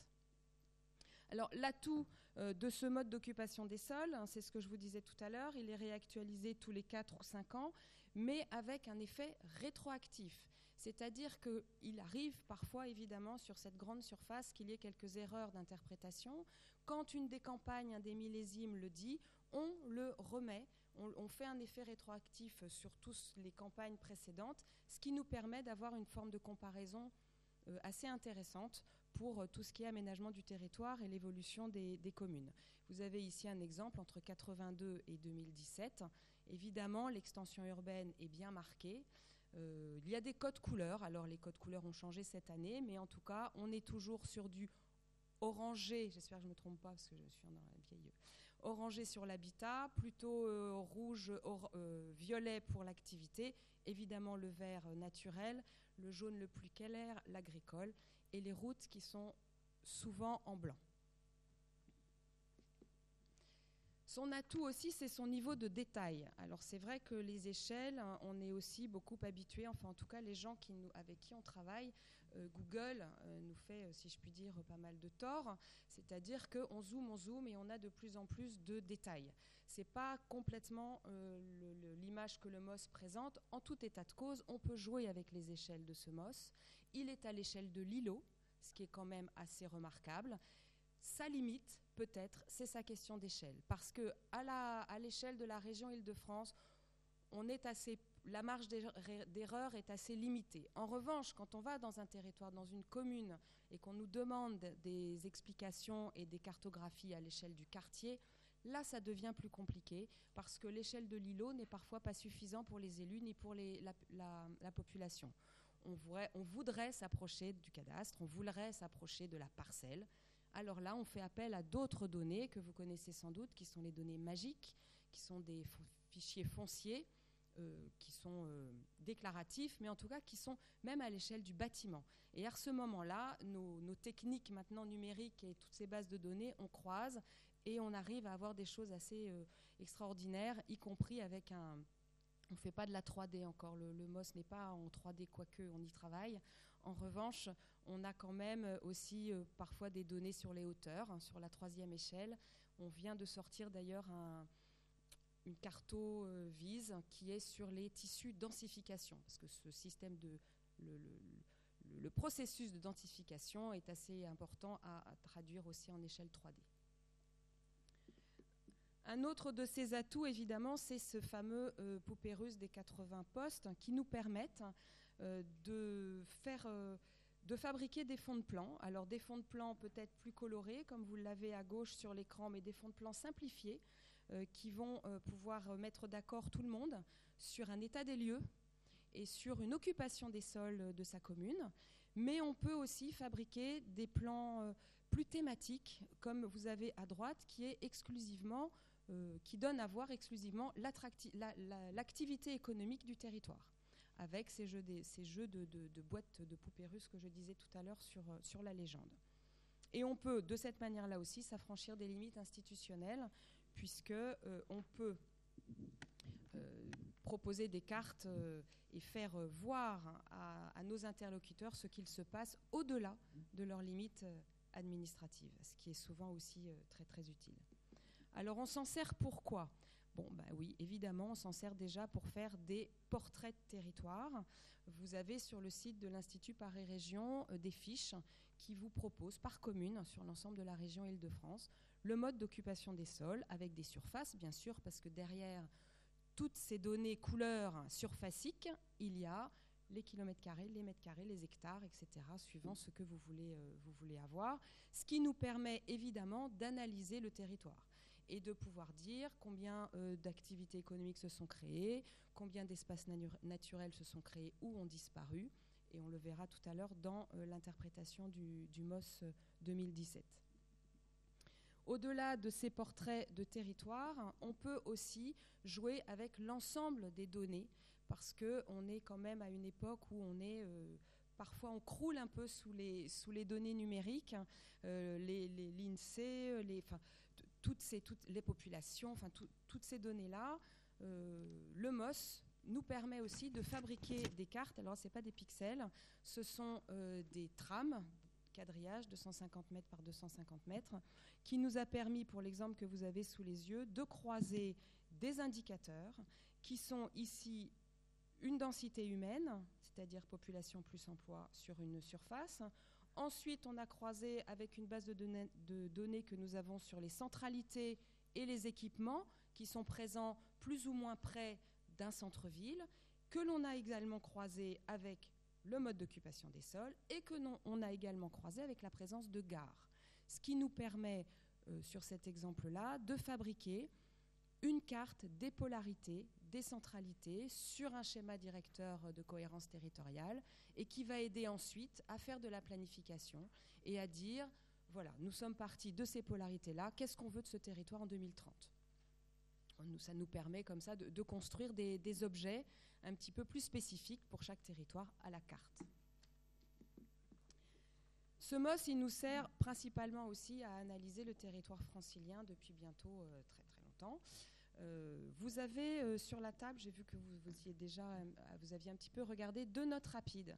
Il y en a une qui va vous donner les résultats de la campagne MOS 2017 que je vais vous résumer en quatre grands chiffres. Auriez plus de, précision là-dessus. Et une seconde note rapide qui est le résultat d'une table ronde que nous avons fait à la suite de ces résultats et qui euh, met euh, en lumière ce, que, ce à quoi sert le mode d'occupation des sols, en tout cas pour, pour les acteurs, mais pour tout le monde, euh, pour les étudiants, pour le public, pour tout, pour tout le monde. Alors, quatre grands chiffres pour vous dire que nous, nous sommes avancés à dire que le, la consommation d'espace en Ile-de-France tend à baisser. On est vers une utilisation plus raisonnée et plus durable du territoire. Le premier chiffre, c'est la consommation des espaces naturels, agricoles et forestiers. C'est un baromètre important. C'est celle qui nous dit dans quelle mesure on a eu une extension urbaine qui a mangé les espaces ouverts. Nous avons l'exemple du plateau de Saclay euh, tout à l'heure. Le plateau de Saclay sanctuarise des espaces agricoles, des espaces ouverts sur lesquels il sera interdit de construire.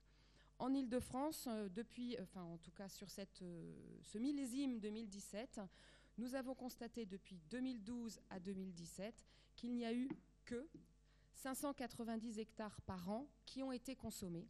Ce sont principalement des espaces agricoles.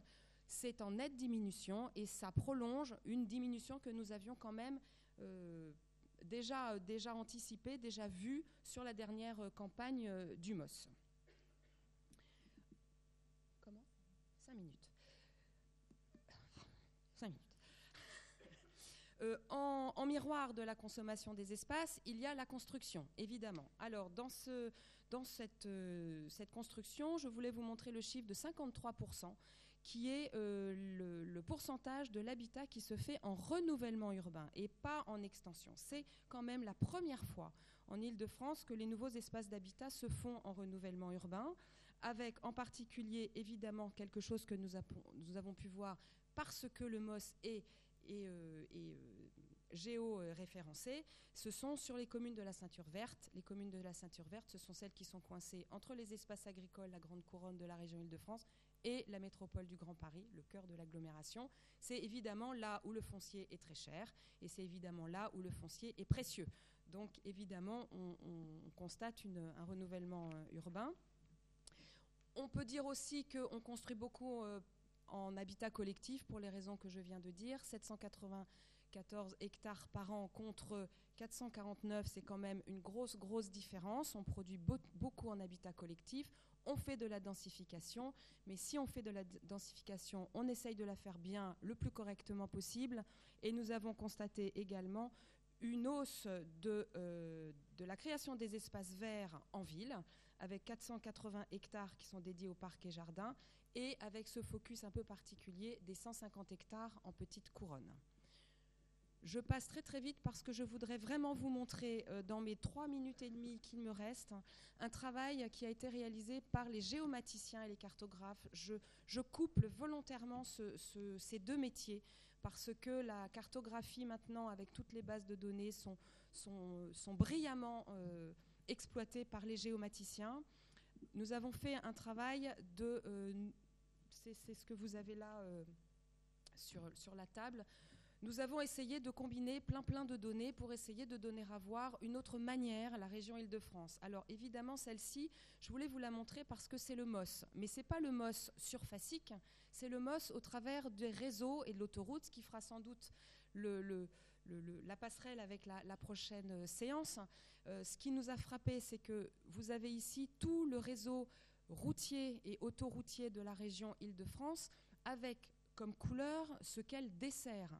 Alors, la première fois que j'ai vu cette carte, je me suis dit, mon Dieu, ce que euh, la réseau route prend comme surface, c'est quand même invraisemblable tout ce, que, tout ce qui est mangé par l'asphalte avec euh, évidemment bah, tout ce qui est en noir, c'est tout le reste. C'est ce qui n'est pas la route. Et enfin, pour aussi faire écho à la présentation historique de ce matin, si vous la voyez un petit peu plus, enfin, plus claire sur le papier, vous allez aussi voir l'histoire des routes, parce qu'il y a, on y voit les grands tracés forestiers, on y voit l'histoire du pavillonnaire, la raquette ou la pavillonnaire en étoile, toute la couronne rouge autour de Paris. On a une lecture historique au travers des réseaux, et ça, ça nous a paru aussi très important. Et je ne résiste pas euh, à vous montrer cette carte, qui est quand même pour moi... Euh, enfin, je ne sais pas ce que vous en pensez, mais elle est presque extrêmement romantique. Elle a un côté un peu japonisant, mais ce sont les revenus. Alors là, on tombe vraiment dans, le, les impôts et le revenu. C'est une manière de montrer la différence de revenus sur la région Île-de-France et comment est-ce qu'il est compliqué de monter en haut de la montagne quand on est en bas de la vallée, avec le croisement euh, voilà, un peu magique quand même euh, du MOS et des données euh, historiques. Je vous remercie. 20 minutes. Hein.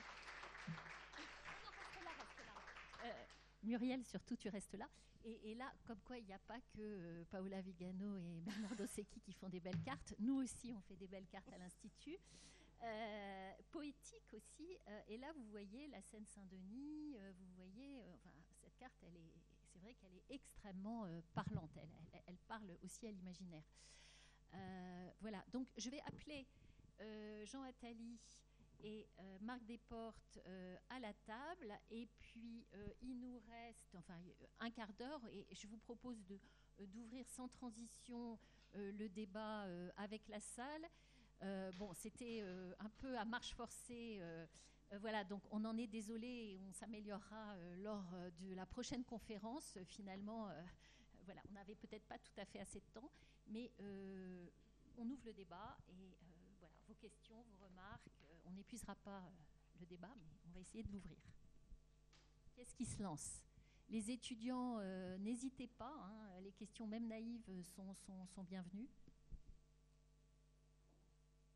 Ou les enseignants-chercheurs euh, qui sont là, les professionnels, ou l'équipe qui, dont Corinne Chacan, qui est ici. Oui, bien sûr. Merci Marc.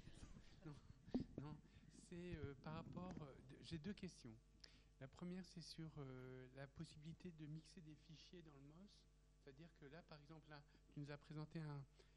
On mixe des, fichiers. Euh, ma question, c'est par rapport à la loi euh, liberté et des, fichiers. et savoir comment on peut mixer, si on a le droit de mixer ce genre de données avec la, la répartition géographique. Et ma seconde question, c'est euh, l'incidence des vues satellitaires, parce que là, tu nous as présenté que la principale source était des, photos, euh, photos aériennes. Et quelle est l'importance Est-ce qu'une part sera prise par les satellites dans le recueil des données? Alors, la première, euh, chose, c'est l'ensemble des données. Euh, à l'Institut Paris Région, on brasse beaucoup, beaucoup de données, y compris des données qui sont euh, confidentielles. Donc, ces données-là, on ne les met pas dans le MOS. Et on fait toujours très, très attention à ce que ces croisements de données dans les résultats qu'on donne ne sont pas, ne sont pas mis au public. Sur la, la préservation des données privé.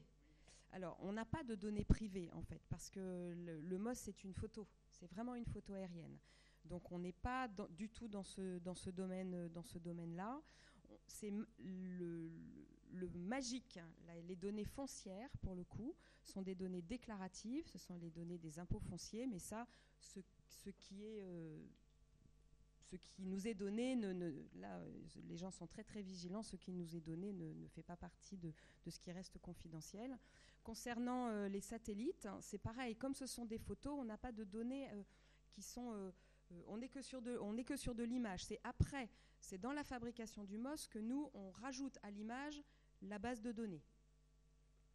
Et cette année, on a eu un, souci de météo parce que aussi les avions, d'abord il faut, il faut plein d'autorisations pour, voler au-dessus euh, de la région parisienne.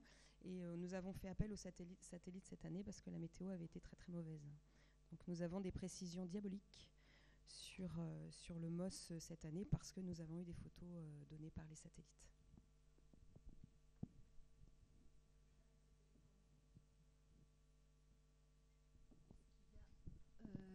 Des questions, des remarques? Alors, euh, non. Oui, si j'ai une question euh, remarque. Après cette série d'interventions sur la, cartographie, enfin, qui nous donne aussi un panorama, disons, historique sur l'évolution des, des, cartes, avec les, les, dernières interventions, j'ai comme remarque qu'on n'a jamais eu peut-être autant d'informations cartographiques euh, et de documents et d'informations aujourd'hui, et en même temps aussi peu de visibilité sur le, projet territorial, sur le projet d'aménagement, euh, avec ce, paradoxe qui sera aussi euh, sans doute difficile de faire l'histoire de la cartographie contemporaine dans quelques années, tellement tellement il y, a, des représentations. Alors, je voulais vous demander justement ce, travail du MOS, euh, qui euh, nous paraît très démonstratif et je pense que nos étudiants aussi vont s'en emparer. Euh, finalement, au niveau politique, qui s'en empare et à quoi ça sert? Qu'est-ce que ça change dans, les, représentations territoriales des, politiques et aussi peut-être de niveau intermédiaire des élus locaux? Alors, qui s'en empare? Tout le monde. Euh, à quoi ça nous sert?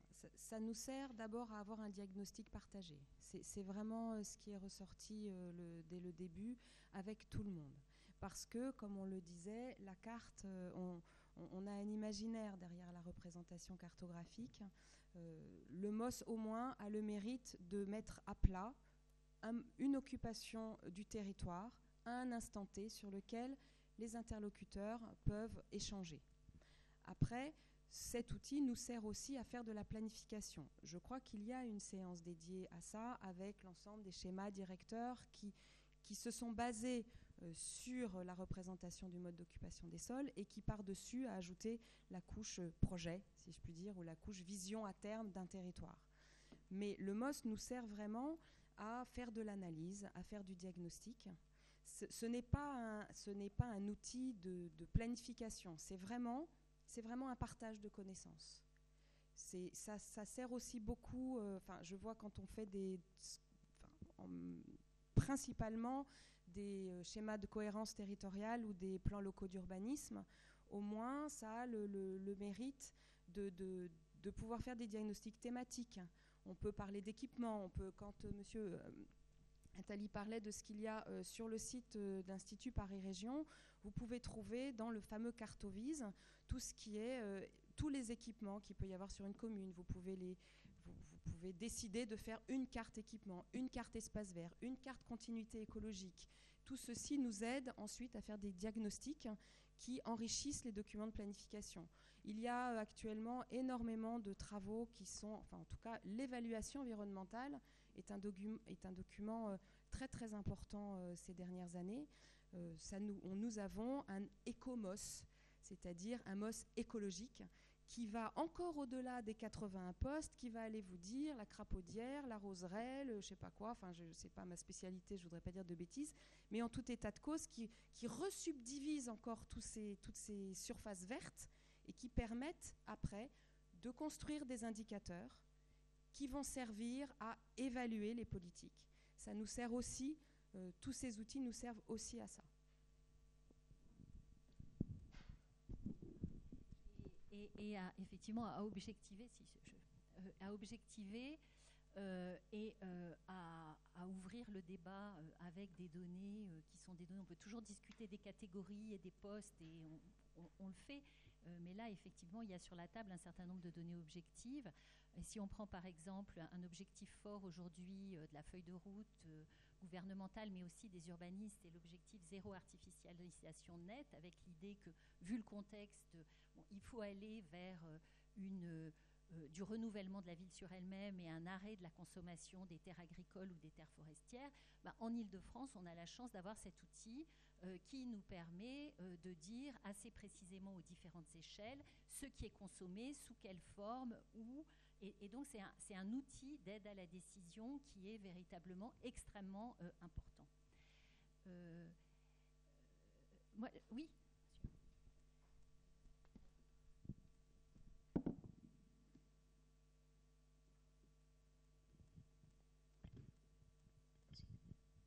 Oui, bonjour, Noël Jouteur, je suis au CGEDD, justement euh, auprès de l'autorité environnementale.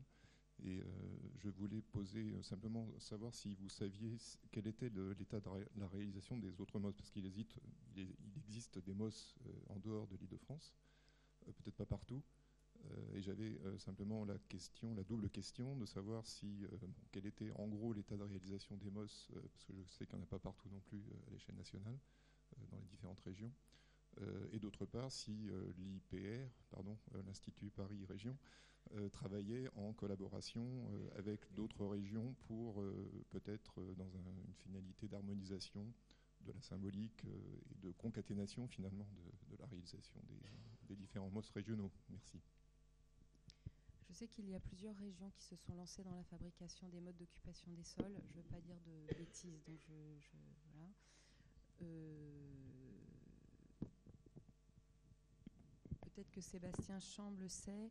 Après, sur l'homogénéisation, l'homogénéité des, modes de représentation, je, pense que là, pour le coup, euh, il y, a des, il régions qui sont vraisemblablement, enfin des régions de montagne par exemple, auront vraisemblablement euh, une, typologie différente. On a, fait, on a fabriqué un MOS pour la Polynésie française.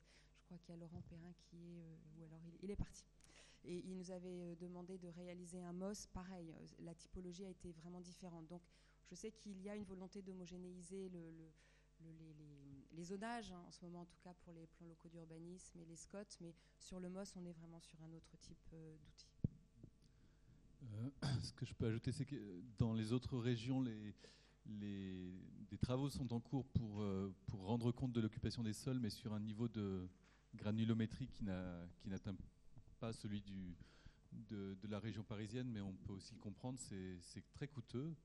Euh, là, on parle de 12 000 km, mais les autres régions françaises sont plus grandes par définition. Et donc, euh, on n'a pas d'exemple aussi abouti euh, de, de MOS aussi précis ailleurs. La plupart essaient de s'inspirer de, ce modèle pour développer le leur. Celui-ci a aussi comme intérêt son antériorité, 1982. Et ce que ne vous a pas dit Muriel, mais c'est qu'on est en train, c'est un, scoop, mais bientôt vous pourrez y avoir accès, de reconstituer un MOS 1949 à partir d'une photo-interprétation d'une couverture aérienne de cette époque, noir et blanc, qui, s'est avérée être assez précise et assez exploitable, avec beaucoup d'heures passées dans la photo-interprétation dont parlait Muriel, pour euh, dégager un, MOS 1949 et, avoir, euh, alors là, 30 ans, 30 ans, de recul de plus pour euh, comprendre l'urbanisation de l'île de France. Euh, donc oui, oui, il y a des réflexions en cours dans d'autres régions, mais qui, euh, qui vont mettre du temps à, atteindre ce niveau de détail. Mais bon, on, fait avec les, moyens des uns et des autres. Euh, je voulais ajouter une deuxième notion, peut-être par rapport à, à, la, question sur l'usage que peuvent faire les décideurs d'un tel outil y compris pour être conscient des, limites de cet outil. Il, paraît fabuleux, mais il ne, dit pas tout de, l'occupation d'un territoire, euh, et notamment parce qu'il il est très lié à une époque où l'on était obnubilé par la question de, l'étalement urbain, de l'extension urbaine. Euh, il a été construit dans ces années 1970, 80, 90, où l'enjeu de la loi SRU, fin des années 90, c'était la consommation d'espace, sous-entendu à des finalités de développement urbain. Euh, aujourd'hui, on est dans une logique de décélération, euh, Muriel l'a dit, de la, consommation de... en tout cas en Ile-de-France, ce n'est pas le cas partout en France. Hein. les, zones paradoxalement les, plus, les moins dynamiques euh, démographiquement sont celles qui sont les plus extensives en, utilisation d'espaces naturels et agricoles. Mais globalement, euh, on sent venir les, effets d'outils qui visent la décélération de la consommation d'espaces agricoles et forestiers, au point que la loi va bientôt finir par parler du zéro artificialisation nette comme un objectif qui, qui viserait à ce que sur un territoire donné, on ne consomme pas plus d'espaces naturels, agricoles et forestiers qu'on en restituerait, ce qui est un, défi. Là, on, est quand même encore à 590 hectares. Euh, mais progressivement, il va falloir aussi adresser la question de la nature même du développement urbain et, Muriel parlait de densification de la ville sur elle-même. Comment est-ce que, avec quelles lunettes cartographiques, mais pas que, on arrive à qualifier cette forme de, renouvellement de la ville sur elle-même? Et à ce moment-là, en complément du MOS, qui peut rendre compte des effets de densification, il va falloir nous chausser d'autres lunettes qui vont davantage parler de, euh, très bien, il y a eu un, quartier à la place d'une ancienne usine, mais quel type de quartier? Euh, Est-ce qu'il a été euh, neutre en carbone dans sa construction? Est-ce qu'il est neutre en carbone dans, son, dans, sa, dans son vécu? Et on voit venir pour nous, urbanistes, planificateurs et, et, auteurs de, de, schémas de planification, le défi d'avoir des outils à la fois de diagnostic et de projection qui nous permettront de, regarder la, nature des développements urbains à l'œuvre, et notamment par rapport aux enjeux climat, la question de, leur euh, effet sur les, émissions de gaz à effet de serre. Donc on a des défis devant nous, mais c'est tant mieux, hein, parce que du coup on va faire euh, évoluer cet outil euh, pour voir s'il peut nous aider aussi à être dans une approche alors j'introduirais un mot que j'ai cité en introduction, métabolique du, territoire, euh, qui, euh, voilà, un nouveau défi après, le, après l'anisotropie et, euh, d'autres concepts qui ont été évoqués ce matin. Est-ce que la, carte saura rendre un jour compte de, des flux de matière que, génère la, le développement urbain? C'est peut-être voilà, une ouverture que d'ailleurs je crois que c'est le cinquième c'est la cinquième conférence de ce cycle qui reviendra sur ce sujet. Si vous, euh, voilà. On pourra euh, effectivement reposer la question de, euh, de, la, cartographie. Moi, j'aurais quand même aimé poser une question à Jean. notamment, vous, enfin, vous nous avez fait une sorte de teasing avec le plateau de Saclay, sans nous donner véritablement vos, vos, éléments de réponse, même si c'est une question complexe. Est-ce que vous pourriez nous en dire un petit peu plus, euh, plutôt isotropique, plutôt anisotropique euh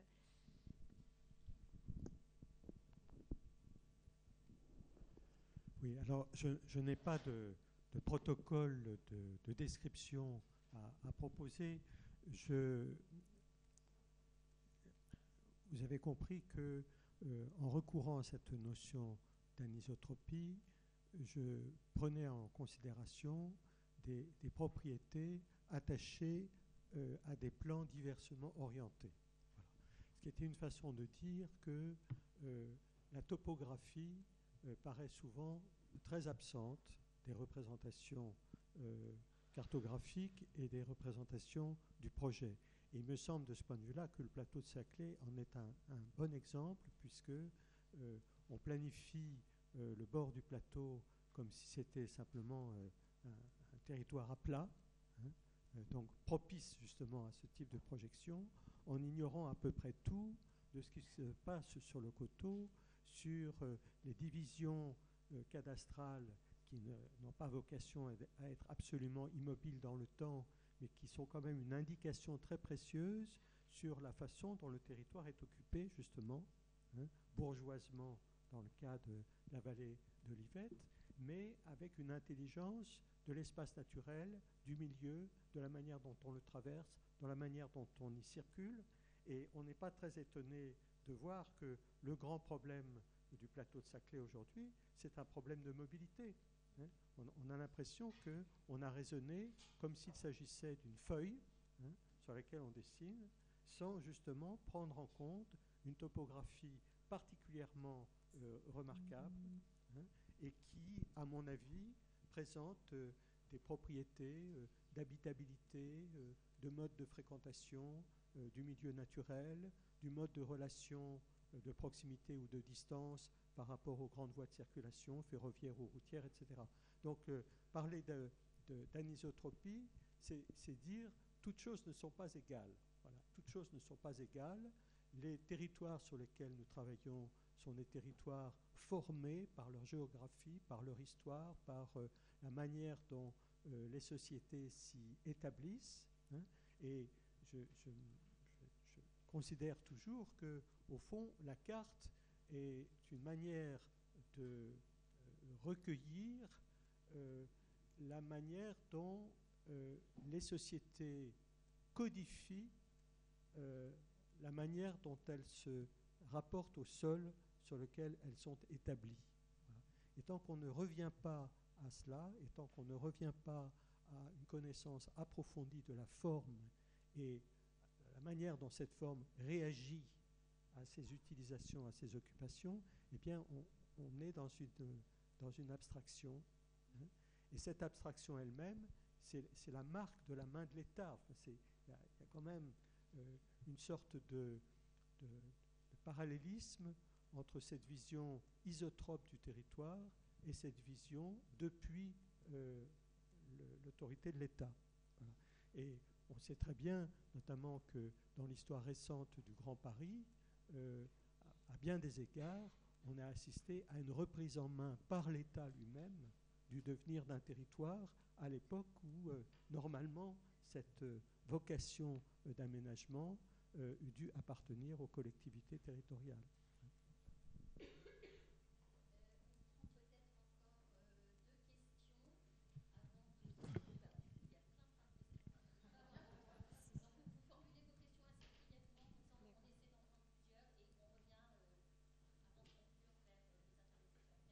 D'accord. Euh, j'ai une question en ce qui concerne les corridors écologiques, la question des continuités écologiques. On en a vu déjà une, euh, une certaine représentation par euh, le Studio 09, Paola Vigano et Bernardo Secchi. Et quand on pense aux écosystèmes, ça suppose une certaine épaisseur voilà, pour que ça fonctionne, donc entre une, couche d'air et aussi une profondeur de sol.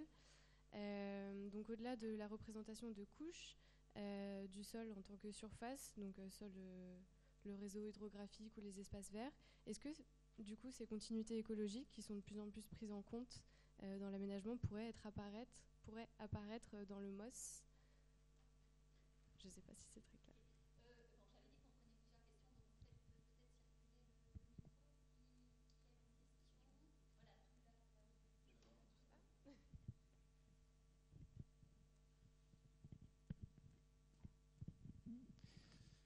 Bonjour, euh, Alexandre Seiger, architecte. Donc, euh, j'ai deux questions en fait euh, adressées à Muriel Adam. Premièrement, est-ce qu'il y a une collaboration avec la Pure? Est-ce que l'Institut Paris Région collabore avec la Pure? Et deuxièmement, est-ce que vous prenez en compte aussi les, les, critères du vote? Ou est-ce que vous avez une carte poétique du vote qui pourrait être produite sur le territoire de l'île de France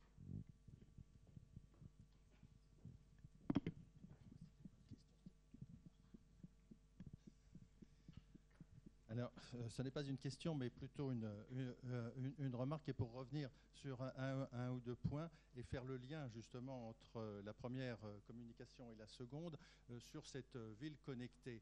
Parce que justement, à travers les cartes historiques, il me semble qu'il y a aussi une ville connectée qui apparaît. Par exemple, la première carte euh, qui, de 1640, donc on est, on est assez loin, si je puis dire, hein, euh, on remonte dans le temps, euh, la carte de Boisseau qui définit la, banlieue de Paris, hein, c'est la première fois que le terme de banlieue de Paris est, employé, eh bien c'est aussi la première carte sur laquelle le réseau Vière est signalé. Hein, c'est-à-dire que l'on voit bien que tous ces villages qui font partie de la banlieue de Paris telle qu'elle est définie à l'époque euh, par la ville de Paris. En fait, c'est le, prévôt des marchands qui, euh, qui, supervise, cette banlieue. Eh bien, euh, tous ces villages sont véritablement connectés à Paris, puisque c'est eux qui vont apporter la subsistance.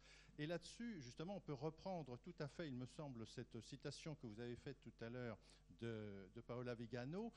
un, quelqu'un qui habite la Vénétie peut très bien ne jamais aller à Venise.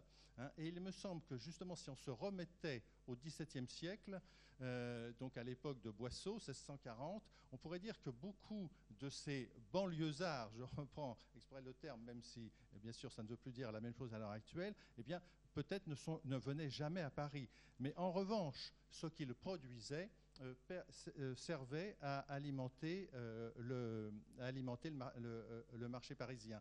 Donc cette ville connectée historique, finalement, a toujours existé et a toujours, a toujours fonctionné.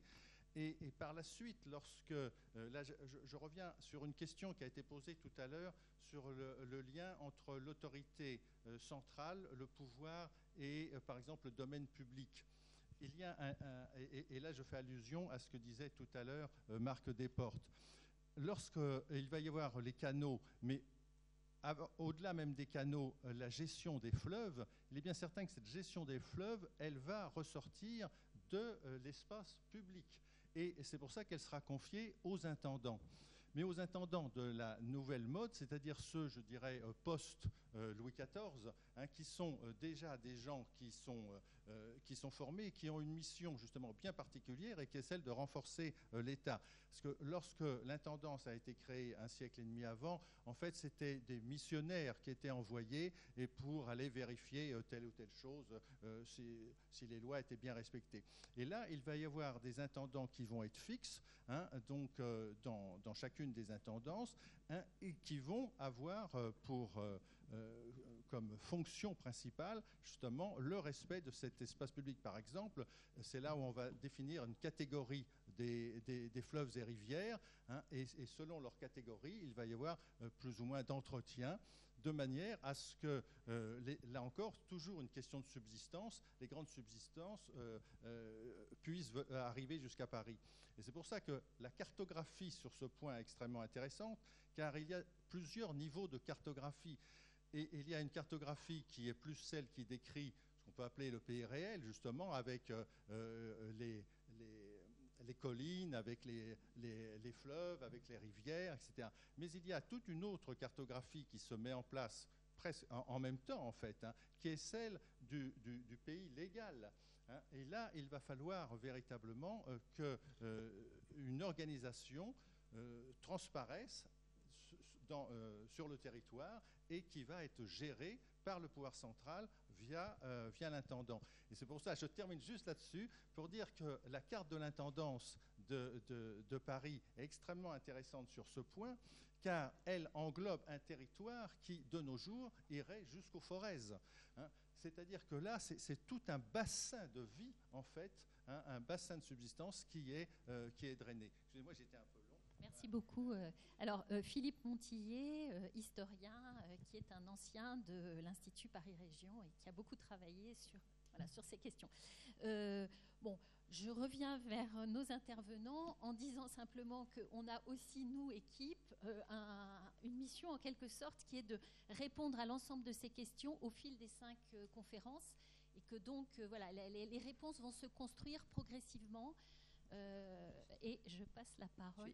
juste répondre pour les, continuités écologiques. Le MOS ne, ne, formalise pas le réseau des continuités écologiques, mais participe de la fabrication des schémas de continuité euh, écologique, les, euh, les, les, SCE ou les SRCE, qui eux-mêmes proposent des cartes sur tout ce réseau de, biologie, de, continuité biologique, de continuité écologique. Et là, on a un type de représentation. Pas forcément euh, celui dont on rêverait, mais en tout cas, c'est un, un bon départ. Et on réfléchit nous-mêmes avec cette question environnementale qui, qui, est de plus en plus prégnante. Comment est-ce que le MOS pourrait s'adapter à ce genre de choses? Concernant la coopération avec la Pure, oui, nous travaillons avec la Pure. Oui, nous échangeons les données avec la Pure, y compris euh, sur leur grande connaissance de la métropole parisienne, en tout cas parce qu'ils ont été, ils sont à l'échelle euh, vraiment euh, là pour le coup de la parcelle et même du bâtiment. Ils ont des études sur euh, la, vulnérabilité et sur les, bâtiments, les connaissances énergétiques du bâtiment qui sont assez remarquables. Donc on échange et on a beaucoup d'études en commun avec eux. Et sur la carte des votes, alors là je crois qu'il n'y en a pas à l'Institut, mais erreur de ma part, sauf erreur de ma part, il y a des cartes de fiscalité, euh, voilà, euh, sur euh, les, territoires, mais des cartes de vote, là, je, ne crois pas. Je crois d'ailleurs que là, on doit se heurter au problème de. C'était une proposition pour affiner finalement la connaissance du territoire. oui, je ne suis pas sûre qu'on ait accès à ces données, comme le disait Marc.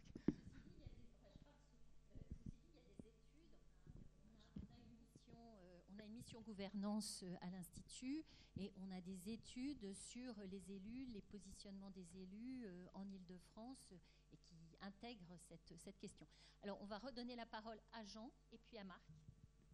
Oui, deux, remarques euh, inspirées par les questions que vous posiez au sujet des couloirs écologiques.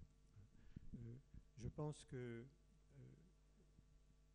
moi, dans mon travail, je, je, suis toujours guidé par une espèce de par deux mantras hein, que je répète toujours. Le premier, c'est que ce n'est pas le plan qui fait la ville, mais c'est la ville qui fait le plan. Et le deuxième, c'est que le plan n'est pas plat. Hein. Et la question que vous posez euh, m'intéresse énormément, c'est-à-dire peut-on euh, rendre manifeste par un travail cartographique euh, le vecteur vertical, la profondeur du sol, la profondeur de l'atmosphère, euh, la manière dont le sol lui-même réagit à des conditions qui sont ou des conditions aériennes ou des conditions souterraines. Je, crois que c'est une question tout à fait fondamentale. Hein. Et de la même façon, euh, je pense que euh, en matière de cartographie, malgré toutes sortes d'épisodes ingénieux de l'histoire de la cartographie, on est davantage enclin à représenter des réseaux en graphes qu'en flux, hein, c'est-à-dire à, analyser une forme géométrique plus qu'à analyser des régimes euh, d'occupation euh, des, des, réseaux. Euh, évidemment que pour qu'on puisse analyser en termes de flux, il faut inscrire, dans, inscrire le temps dans l'espace de la carte, hein, ce qui évidemment n'est pas une mince affaire. Pardon, Marc, euh, tout à l'heure, euh, a évoqué rapidement à propos de la vitesse de traversée du territoire. Hein, c'est un sujet évidemment essentiel, c'est-à-dire qu'il y a des perceptions et des éléments de connaissance qui ne s'acquièrent qu'à partir du mouvement. ce que, enfin, ce que je voudrais dire, moi, c'est que fait, le MOS est un système d'information géographique. Je crois qu'il faut prononcer le terme. Et que donc, le problème, c'est de comment comment prendre de l'information, la spatialiser et en faire un système. Et à partir d'un certain moment, enfin, ce que, ce que je pense, c'est qu'à partir d'un certain moment, on, sort du cadre, de, du cadre de la carte, on entre dans un autre domaine, et c'est comment faire donner du sens à ce système d'information géographique. Alors certes, quand on a quelques postes de, de légende, on peut encore faire des choses qui ressemblent à des cartes, comme ça par exemple, mais rapidement, en fait, dans un système d'information géographique, le traitement de l'information dépasse la raison graphique, dépasse euh, euh, la lecture d'une carte, dépasse euh, des espèces d'ordres qu'on pourrait constater graphiquement. Et c'est toute la question que pose la question, toute la question que posent les systèmes d'information géographique. Voilà.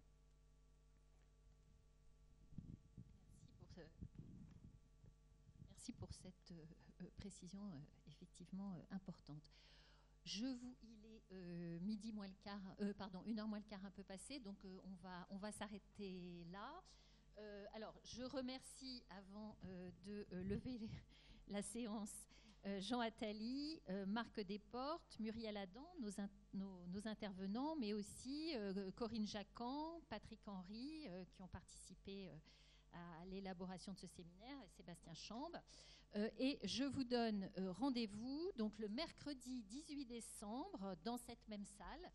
Euh, aux mêmes horaires pour la deuxième conférence de notre cycle qui s'intitule Le siècle de l'industrie, réseau, infrastructure, mobilité. Voilà, merci beaucoup. Et vous pouvez prendre, si vous le souhaitez, des exemplaires des notes rapides qui sont ici en bas et consulter sur le site web de l'Institut les cahiers, notamment un très beau cahier de 1997 qui s'appelle Trois siècles de cartographie en Ile-de-France, qui est vraiment euh, absolument passionnant, et un cahier de 2014 qui s'appelle Le MOS, du ciel à la carte. Et là, vous trouverez un exemplaire d'articles choisis. Voilà, merci à tous.